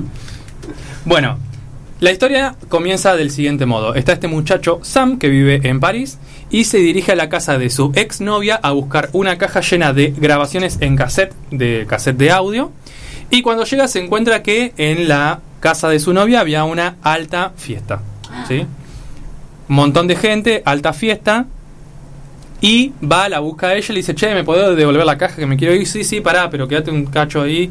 No te Alta vayas, no te vayas, bro, alta no fiesta. vayas. Y el chabón con cara de nada, no, dame mis cosas por favor que me quiero ir. Ahora me venís a reclamar los cassettes. Claro. ¿No ves que estoy? Ah, No es que estoy de re de joda. Ahora me invitás a la fiesta. En la fiesta se encuentra con el nuevo novio de su ex, que se llama Fanny, la chica. eh, y le dice, no, por favor, dame las cosas, que me quiero ir. Bueno, le dice, están en una habitación en el fondo, agarralas, pero quédate ahí que yo ahora voy, eh, que quiero charlar algo con vos. Va, La la la. no, entra a la puerta, entra a la habitación, encuentra sus cosas, pero justo en la fiesta le golpean la nariz y le empieza a salir sangre. Entonces dice, uy, me recuesto para atrás, eh, tipo, pongo la cabeza para atrás para que no me sangre y ahí se queda dormido. Error, eh. Antes de quedarse dormido Ay, ahí, Eso me genera ansiedad, ya que él tenga que hacer una cosa y en el medio pasa otra cosa y después se queda dormido, ya está, ya Chicos, ya- si le sangra la una- nariz, eh, hay que dejar correr la sangre. Claro, que y además lo hace mal. Bueno, el chabón, para que no lo molesten antes de encerrarse en esa habitación, cierra con traba. Entonces, y se queda dormido ahí. Se queda dormido. Transcurre la noche, Que la noche que devora el mundo. Y cuando sale, uy, rompí todo. Cuando sale, abre la puerta y se encuentra que en la casa, que era alta casa, un departamento en París, estaba todo manchado de sangre, paredes de sangre, todo destruido, todo roto. O sea que se haya quedado ahí le salvó la vida, vamos a decir eso. Míralo. Cuando empieza a recorrer el edificio, se encuentra que estaba en medio de un apocalipsis zombie. Ah, ya si hay zombies me parece una boludez tremenda. Bueno, ahora, ahora te sigo contando y vemos, vemos qué te parece. Muy Eh, de Walking Dead, eh, tiene una cosa así. hasta ahí es bastante de Walking Dead. Gracias a Dios, a partir de ese punto, es todo lo contrario de Walking Dead porque si no, no lo hubiera visto. Es más, yo fui con mucho Eh, prejuicio también. The Walking Dead no es tan mala. ¿Estás segura? No, tan mala, dije. Bueno, puede ser. Es muy sensacionalista y muy efectivista también eh, de Ok. Walking Dead. Bien, empieza a recorrer eh, todo el edificio. El edificio era un solo edificio de departamentos que estaba como en una manzana. O sea que él estaba, su edificio estaba rodeado por calles. Tenía acceso a toda la parte del edificio, pero no podía salir de ahí. Lo primero que hace es eh, aislar el edificio, cierra todas las puertas, saca todos los zombies que puede y se queda completamente aislado en ese edificio. Que acá es donde decíamos que Me molesta no haber dicho Apocalipsis Zombie cuando dijiste que nos, eh, que nos, que ah, nos traía este título. Claro, Sí. porque si es película de terror y involucra a todo el mundo, es zombie. Y Como sí, que tengo que ser más abierta, sí. más creativa cuando Más hagas estas celo, preguntas. sí. Pensamos en el mundo interior de él, por eso. Sí. Bueno, hasta a- ahora es como que el mundo interior de él pasa un poco a ser el mundo completo. No me iba a meter en interpretaciones, pero podría ser, ¿no?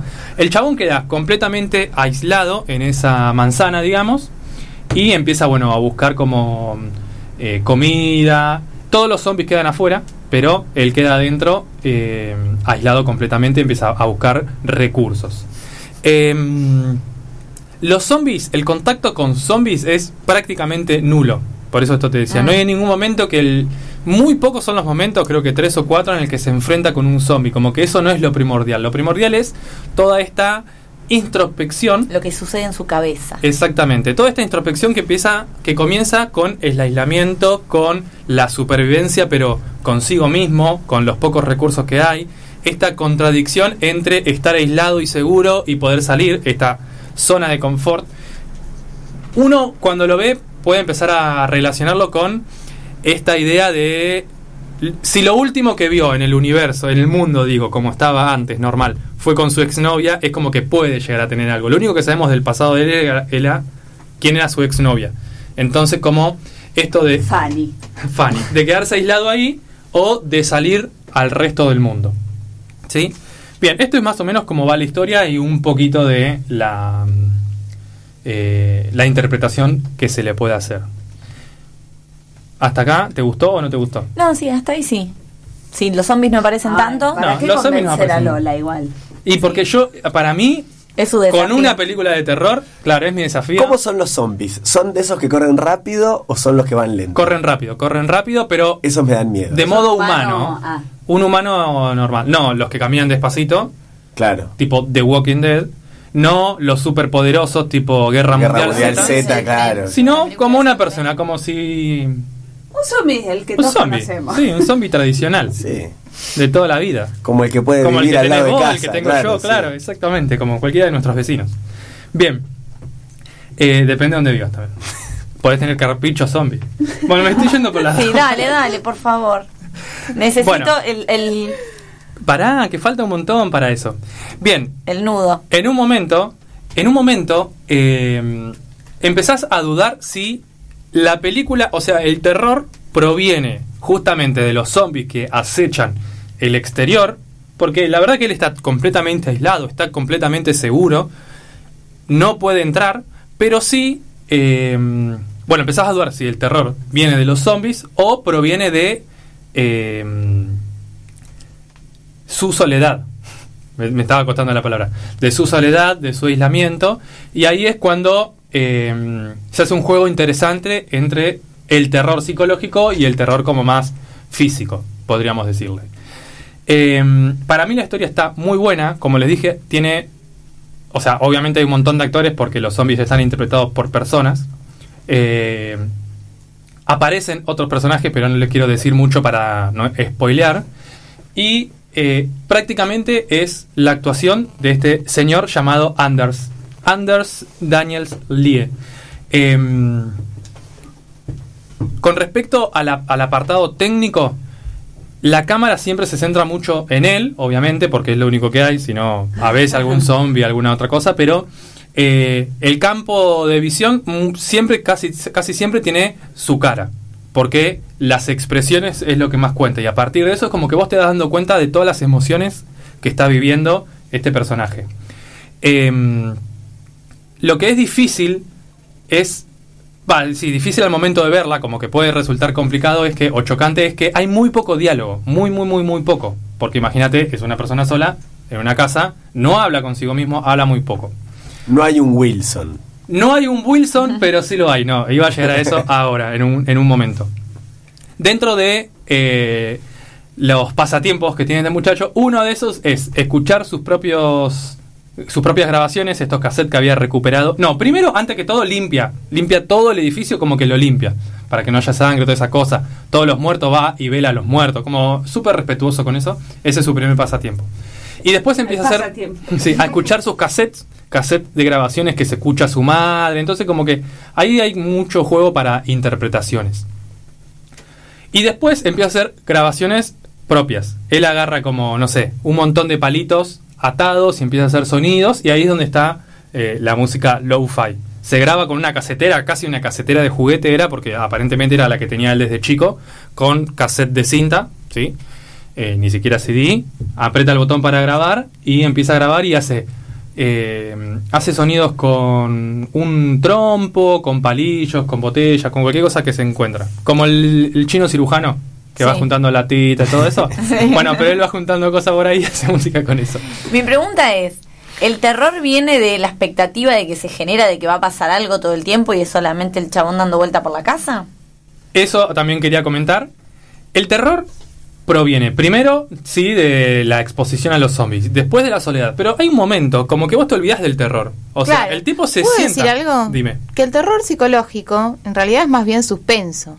Hay como un juego mental, ¿no? Y ahí el personaje se tiene que valer de sus capacidades intelectuales más que físicas. ¿no? Exactamente. Y ese mismo enigma que atraviesa el personaje también lo atraviesa en cierta forma el espectador. Exactamente.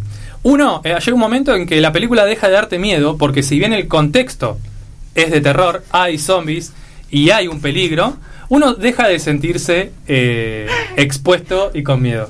¿Cómo bardea bueno. esta gente? No, Sí, no, ¿Cómo bardea que esta gente? No Hay que bien, decirlo. fue como inesperado. Fue como un Fue una forma muy sutil de decir qué carajo pasa, no sabemos, pero hay que seguir viendo la película. ¿no? Exactamente. Igual, no, a mí no me, en ningún momento me pareció aburrida, eh, como que es súper mirable. Nadie dijo eso. Ah, Nacho, bueno, por las dudas, por las dudas. No, lo que me hacía acordar mucho, lo que me hace acordar mucho es eh, es que muchas personas se puede sentir súper eh, Identificadas eh, con la identificada pandemia. por la pandemia, exactamente. Porque Todos sacamos los muertos afuera, limpiamos las manchas. Yo sé que cuando contabas la historia yo me, me Sí, sentía igual, como re. que estabas hablando de mí en realidad.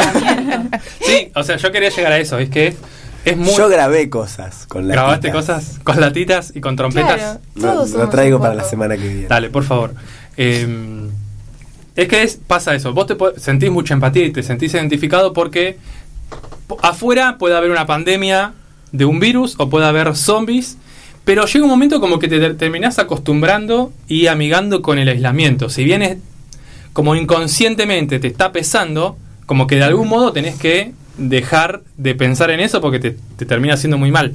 Y en la película eso pasa. Al principio es de terror, después te sentís incómodo, después llega un momento como que mm, ¿Te acostumbras? te acostumbras y no tenés miedo. Y después, bueno, sentís algo que ya es como insostenible esta situación, tengo que hacer algo que es como lo que no puedo decir porque ya terminé. Se resuelve, digamos, la resolución. Claro. Entonces, eh, yo iba- dije que iba a decir algo y ahora no me acuerdo que era algo con algo que dijiste vos. Algo de Wilson. De Wilson, Oh, Wilson. bien, muy bien. Felipe es muy bueno en este juego, le tengo un poco de bronca. Sí, es muy Porque bueno. dijo lo de la habitación, lo de Wilson. Sí.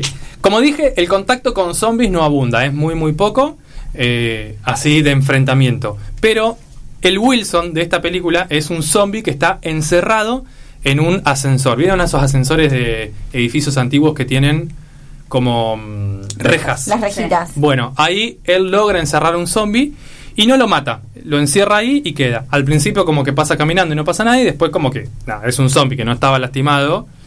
Al principio como que el zombie se le tira encima, pero después como que se queda quieto.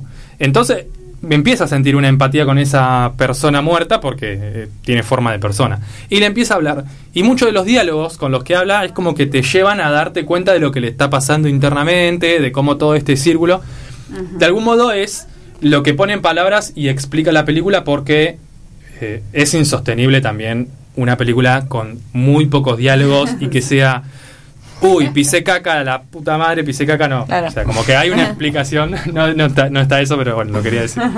Eh, está la explicación al- alrededor de este personaje. Bien, ¿quieren que ya pasemos como al, al apartado numerológico?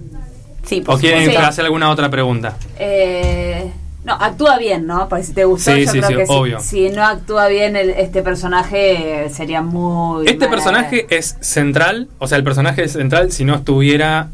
No, bueno, obviamente, acabo de decir una boludez porque si uno solo no estuviera. No, como que toda la película pasa a través de él. Entonces, actúa eso, muy bien. claro. Y un gran problema de las películas de zombies son los recursos. Él, él ¿cómo los consigue? Los recursos, él es así. ¿Te- ¿Se pone una huerta? No, no, no. Edificio completamente vacío. Encuentra una gallina. y- Que intenta vaciarlo un poco más él y em- después pasa por todos los departamentos y empieza a sacar comida, a sacar Bien. comida. De hecho, en un momento se empieza a quedar sin comida y tiene que pasar, entrar a un departamento que tenía zombies. Entonces se tiene que enfrentar. enfrentar. él no quiere enfrentarse en ningún momento con los zombies. Es como súper eh, pasivo, como súper Claro.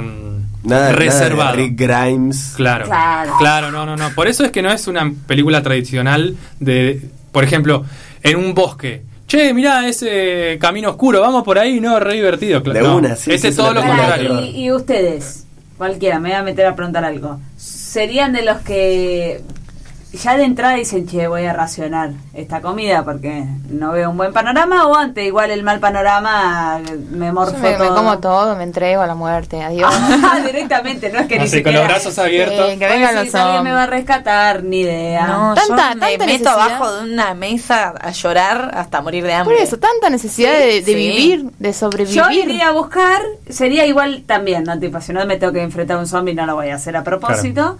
Aunque vi The Walking Dead y por ahí tengo un poco más de. Más de chances de ganar, sí. Eh, pero sí, racionaría la comida de entrada. Yo racionaría la comida de entrada también. Ay, re de Boy No iría- eso, chicos. Ya están preparados. Yo O sea, pasaría dos días de fiesta y después empiezo a racionalizar. No, y bueno, o un fin de semana, un fin de semana. Te, te permitís un, un permitido, un Como de que hay que aceptarlo, ¿no? Como hay que primero hacer el proceso. Estarías tipo Fanny festejando por vos. Claro, Y, sí, tal cual. Recreando la fiesta de la noche anterior. Así es. Como toda buen- buena película de zombies, no se explica por qué los zombies aparecen. Ah, ok, está bien. Si aparece El la explicación, digamos, claro, no. no. tiene sentido. No sé por qué los muertos caminan, no, no tienen para nada de sentido. Yo creo que después de haber visto esta película, es como que me animo a un apocalipsis zombie. Si Y viste ahí. que uno queda manija como Yo que de- siente. después pienso en mi casa, acá en mi casa, ¿podría sobrevivir un apocalipsis zombie? ¿O tengo muchas entraderas? ¿Me harán una entradera ¿Sabes las zombies? veces que hemos imaginado con amigos y familia? Sí. ¿A dónde te irías? ¿Qué haces primero? Ojo la casa de la juventud, ¿eh? Bien cerrada. Sí, sí. Puede sí, ser, ¿no? sí. Está buena. Sí. Ah, ¿Hay que- mucha comida acá? Mm, Más no. o menos. Sí, mucho mate por ahí. Mate, podemos sí. eh, tiene la rejita, o sea, tiene... Igual está el chino acá, de Paren, pensando en, en esto de la apocalipsis. Eh, hace un tiempo en, en mi ciudad natal, General Rodríguez, explotó a la madrugada, ya lo conté mucho esto, pero el público se renueva, un como un depósito, no sé, de garrafas, un lugar que vendía garrafas, muchas.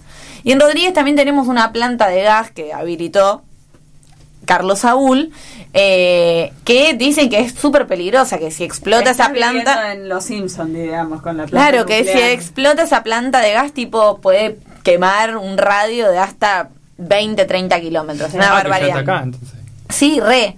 Eh, Hazte tu está en el Parque Industrial de, de Rodríguez. Caso que, no sé, será una de la mañana, empezó a explotar. O sea, eran explosiones, explosiones. Y yo, Apocalipsis. fantástica, eh, me armé un bolso y me, me- me estaba autoevacuando. Porque yo pensé que Vale, había máscara de gas, digamos. explotado la planta de gas, que igual si explota, tipo te morís de toque, o sea, no te da tiempo a autoevacuarte. Y la gente en Rodríguez Después mucho- somos nosotros se subieron al auto, se iban a pilar, no entendiendo qué sucedía, hasta que eh, empezó a circular en los medios, inclusive salió en TN en ese momento de Recuerdo. estaban volando garrafas por el aire, aparte volaban y con el mismo impacto que volaban caían y atravesaban los techos de los vecinos, o sea, Miedo. fue zarpado miedo, sí.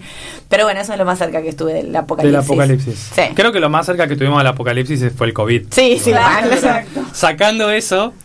Que no es tan divertido como correr no. de los zombies. No, no, para nada. No, un apocalipsis Sí. de miedo. Yo creo que un Aunque apocalipsis. la lluvia de garrafas esta también tiene como su poesía. Esto de- Pero Sí, no hay re. combate. El zombie... Claro, sí, tenés razón. Es más aleatorio, Gracias, claro. Rita. Sí, pero imagínate si no para nunca la lluvia de garrafas. Estaría Ahí bueno algo tenés que hacer. O conseguirte una, una sombrilla de chapa, algo. Estaría bueno. No sé. Bueno, a ver el puntaje, por Pará, favor. que yo también quiero hablar de mi apocalipsis. Claro. No, yo lo que quiero decir es que para mí hay que sobrevivir al apocalipsis. Ay, sonó un pipí, pensé que era una bomba. Apocalipsis. Estamos re perseguidos. Es la alarma Yo- a mí me gustaría sobrevivir al apocalipsis solamente por el registro apocalíptico. Hablando de eso, tenemos un capítulo de Apocalipsis. Sí. Que lo pueden Sí. escuchar en, en, Gor- en Gor- en Spotify. En Spotify. en Radio Gorlami, sí, Radio Gorlami. Igual yo si tengo que elegir, elijo un apocalipsis zombie, se me hace. Y No, a mí me gustan mucho los desastres naturales, perdón. No, Tengo un morbo es- con perseguir huracanes en vivo y ver cuánto arrasan. Escapar de la ola No. gigante. No, pero si No, vos tenés es que. más fácil matar un zombie que, que parar una pérdida de una canilla del baño. Imagínate un No sé, tsunami. el día después de mañana, ahí todo congelado. Eso me divierte más. Está ¿Al día después buenísimo. mañana? No, yo no. Yo prefiero No, los zombies y tener calor. Y, y- y mucho más que vida extraterrestre invadiendo. No, claro. Algo que podamos someter. Si viene alguien que nos va a someter a nosotros, no. Una ola gigante. Marciano. Claro, por eso. Algo con mucho poder, no. Los zombies de última, eh, más o menos lo, depende de qué zombie, ¿no? Sí. Bueno, continuamos. Sí. Dale, sí, por la rama. puntaje. Nachines. Bien. Eh, esta película la pueden encontrar en Amazon Prime. Ok. ¿Tenés? Bien. ¿Tenés? No, no. ¿Cuándo te vas a hacer Yo Amazon sí. Prime? Ah, igual puedo conseguir. Bien. Tenemos que como dividirnos, ya lo Vieron que con esto de las plataformas digitales, eh, entre el- los que son copados, ¿no? Hay como una democratización del recurso, una cosa medio ahí Y sí. so- socialista de la plataforma. a mí me falta la de pago Paramount. Amazon, te- ¿Alguien tiene Paramount No, Plus? pero tenés Flow porque dicen que es No, gratis. en no Flow es gratis por un mes. Pero si tenés una Un plataforma año. la tenés que compartir para que te compartan una que no tenés. Claro. Sí, sí, es in- intercambiar plataformas. Late, late, digamos. así. Claro. Quiero decir estilo. que ayer llamé a mi servicio de, de cable y de la internet porque estaba pagando una barbaridad, indignada a darme de baja y me rebajaron el 50% de todos los servicios. Hay que practicar eso cada seis meses. Una vez Sí. lo hice y me dio Me bajaron al 50 el teléfono, al 50 el cable. Bueno, te paso 50 con el, apartado de darse de de baja baja. el celu. Bueno, dale. Cuando hice esa jugada. Bueno, quien no tiene Amazon Prime eh, puede pedir en Instagram, Twitter, donde quieran, chequen alguien me preste Amazon Prime y se ven esta peliculita. ¿Tenés Amazon Prime, Marcelo? No. Bueno, te lo compartimos para que veas esta película. Ah, ¿no tenés tele? Pues lo podés Ah, bajar en el celular. ¿No, ¿No mirás películas? No quiere, no quiere. Es muy del sonido él. Ah, bueno. Pero te pones ahí en la pantallita una peli. Claro. Mientras, mientras hablamos nosotros. Con está razón bien. se ríe cuando nosotros estamos hablando de temas serios, ¿no? Está mirando Están mirando una peli. Sí, sí, sí, sí. Bueno, la película está en Amazon Prime y el puntaje, como se acuerdan, tiene un apartado cuantitativo y un apartado Cualitativo. cualitativo el y último fue de, de Roquefort. de Roquefort, sí. Se ve que estoy con los alimentos porque también es un alimento. Ah. Esta película tiene 7,5 Eh. nachines de lomo de atún al natural. Ah, bien, ¡Eh, bien, bien, bien, bien. ¡Carísimo! No lo Eh, puedo, ¿qué no, por eso estoy en contra. Premium. ¿Campañola o, o Carrefour? El campañola que es el más grandote, la El alto. grandote que viene con abre fácil y todo. El naranja, que es entre- naranja, ¿no? entregar un riñón por el lomo de atún. Pero Muy vale la bien, bueno. Muy bien, bravo. ¿Alguien la va a ver? No, Yo la voy a no, ver. Sí, sí, ¿La sí. Sí, me interesa. ¿Hoy? Yo no. Bien. Yo no. Si vos estás viendo películas de terror, yo después Sí. te paso. Ok, dale. Ya que te recomiendo un canal de YouTube, Pedacitos de Terror. Vi, vi que. Ah, ¿viste? pusiste. Sí, sí, sí, está re piola. Debería entrar ahí. Vos también lo podés ver porque te vas a em- aprender sobre el terror. Mm, Bueno, dale. Lola, vos sos Lola, porque dije, digo, vos señalé y no dije Sí, quién era. sí, dale, me lo anoto. Me lo anoto. Qué mala la de Lola. Lo anoto. Bueno, muchachos, son siendo las 19 y 56, me parece que estamos en condiciones de dar por finalizado este gran programa que hemos pasado por temas nada que ver una cosa con otra, pero todo tiene que ver Todo tiene que ver con todo. lo de los zombies más o menos, pero en general Pero el chabón hacía low-fi. todo bastante lo-fi. relacionado. Y entre ustedes dos estuvieron muy asociados. Bueno, vamos a empezar a despedirnos entonces, agradecerles a todos los que estuvieron del otro lado escuchando. No, no nos llegó ninguna llamada. No, no, saludos, sí, saludos. A mí me han enviado a, Mariana, a Agustina, que estaban ahí firmes escuchando. Tendría que meter el número en el medio, ¿no? Sí, de nuevo. Sí. Porque-. Seguro que hay un montón de gente con re ganas de llamar, mandar mensaje y justo como no le dijiste, Eh, Yo no, lo digo en el principio, perdón. no tomaron gente. Gente que está lista para discar, pero no repiten el Discar. número. Decilo ahora, bueno, ahora cuando lo. Cuando, el dial. Oh, Cuando terminamos, decirlo de nuevo y que se lo agenden, loco. Dale, también, claro, Claro, loco, dale. to- todos Lo los programas repitiendo memoria, ese claro. gran número, anótenselo. Bueno, vamos a despedirnos entonces de este gran programa que hemos realizado aquí en la radio pública de Gorlami, el programa número 60, 60. nada más ni nada menos, ¿eh? Cinco días de Gorlami. Lo podés escuchar en Spotify. Bien, vamos a despedirla a ella, mi queridísima amiga personal que hoy nos trajo sonidos low-fi, ¿eran? Sí. Muy bien. Muy bien. Nuestra queridísima Rita. Rita. Gracias Lola, muchas gracias equipo. Nos vemos la semana que viene. Y hasta la victoria. Siempre. Amo tu cortina, Rita. Bien, vamos a continuar despidiendo a este maravilloso equipo de este gran programa. Le vamos a dar la despedida a él que ho- hoy ha participado del tema del día con mucha seriedad, porque el, el tema lo ameritaba, pero se ha guardado todos sus chistes, así que muy bien. Muy bien. Nuestro queridísimo Felipe. Bueno, adiós equipo, adiós al público. Sí, la verdad que estuve muy serio en el tema del día. Espero que el próximo tema del día me permita reírme un poco más. Descomprimir. Y- Ser como soy, claro. Claro, así puedo, nada, hacer eso.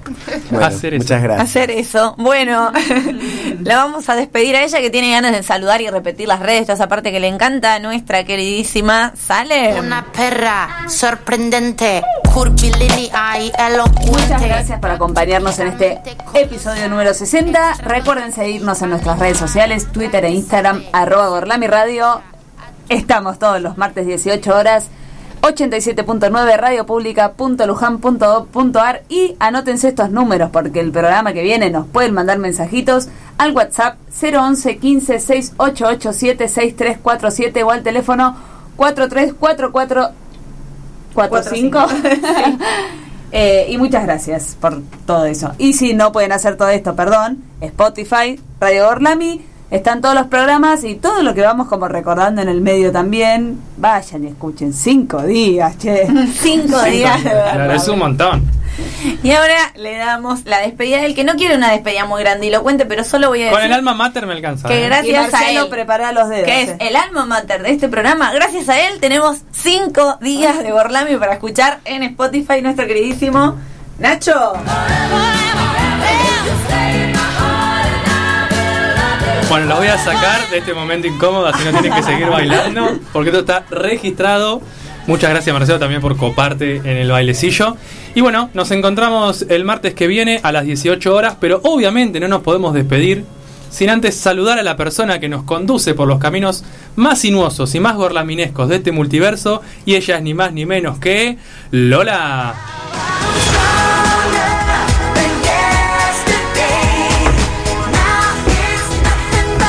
Muchas gracias Nacho. Hoy fue un programa para estar bastante stronger. Totalmente. Eh, lo, lo he dado todo. Muchas gracias a todo el equipo que acompaña en este maravilloso programa de Gorlami, al público que está del otro lado, a Marcelo que nos hizo el aguante toda la tarde y no miró ninguna película, estuvo re atento a todo lo que estuvimos charlando y participando del otro lado. Nos vemos el martes que viene, entonces a las 6 de la tarde. Así Adiós. es. ¿Puedo, ¿Puedo decir algo que me olvidé de la película? Sí, dale, dale. Si buscan.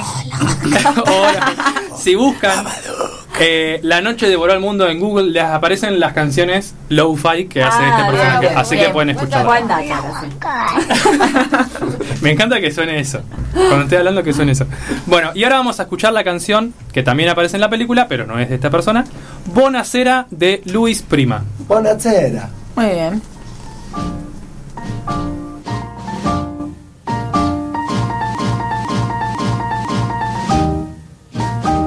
Buonasera, signorina, buonasera. It is time to say goodnight to Napoli. Though it's hard for us to whisper, buonasera, with that old moon above the Mediterranean Sea. In the morning, signorina, we'll go walking where the mountains of the sun come into sight. And by the little jewelry shop we'll stop and linger While I buy a wedding ring for your finger. In the meantime let me tell you that I love you. Buonasera, senorina, kiss me goodnight. Buonasera, senorina, kiss me goodnight But do that, do that, do that, but bona bani, bon, but do the bat, do do Buonasera, senorina, buonasera It is time to say goodnight to Napoli Though it's hard for us to whisper Buonasera With that old moon above the Mediterranean Sea. Mm, In the morning, senorita, we'll go walking. Where the mountains of the sun come into sight And by the little jewelry shop we'll stop and linger while I buy a wedding ring in the meantime, let me tell you that I love you.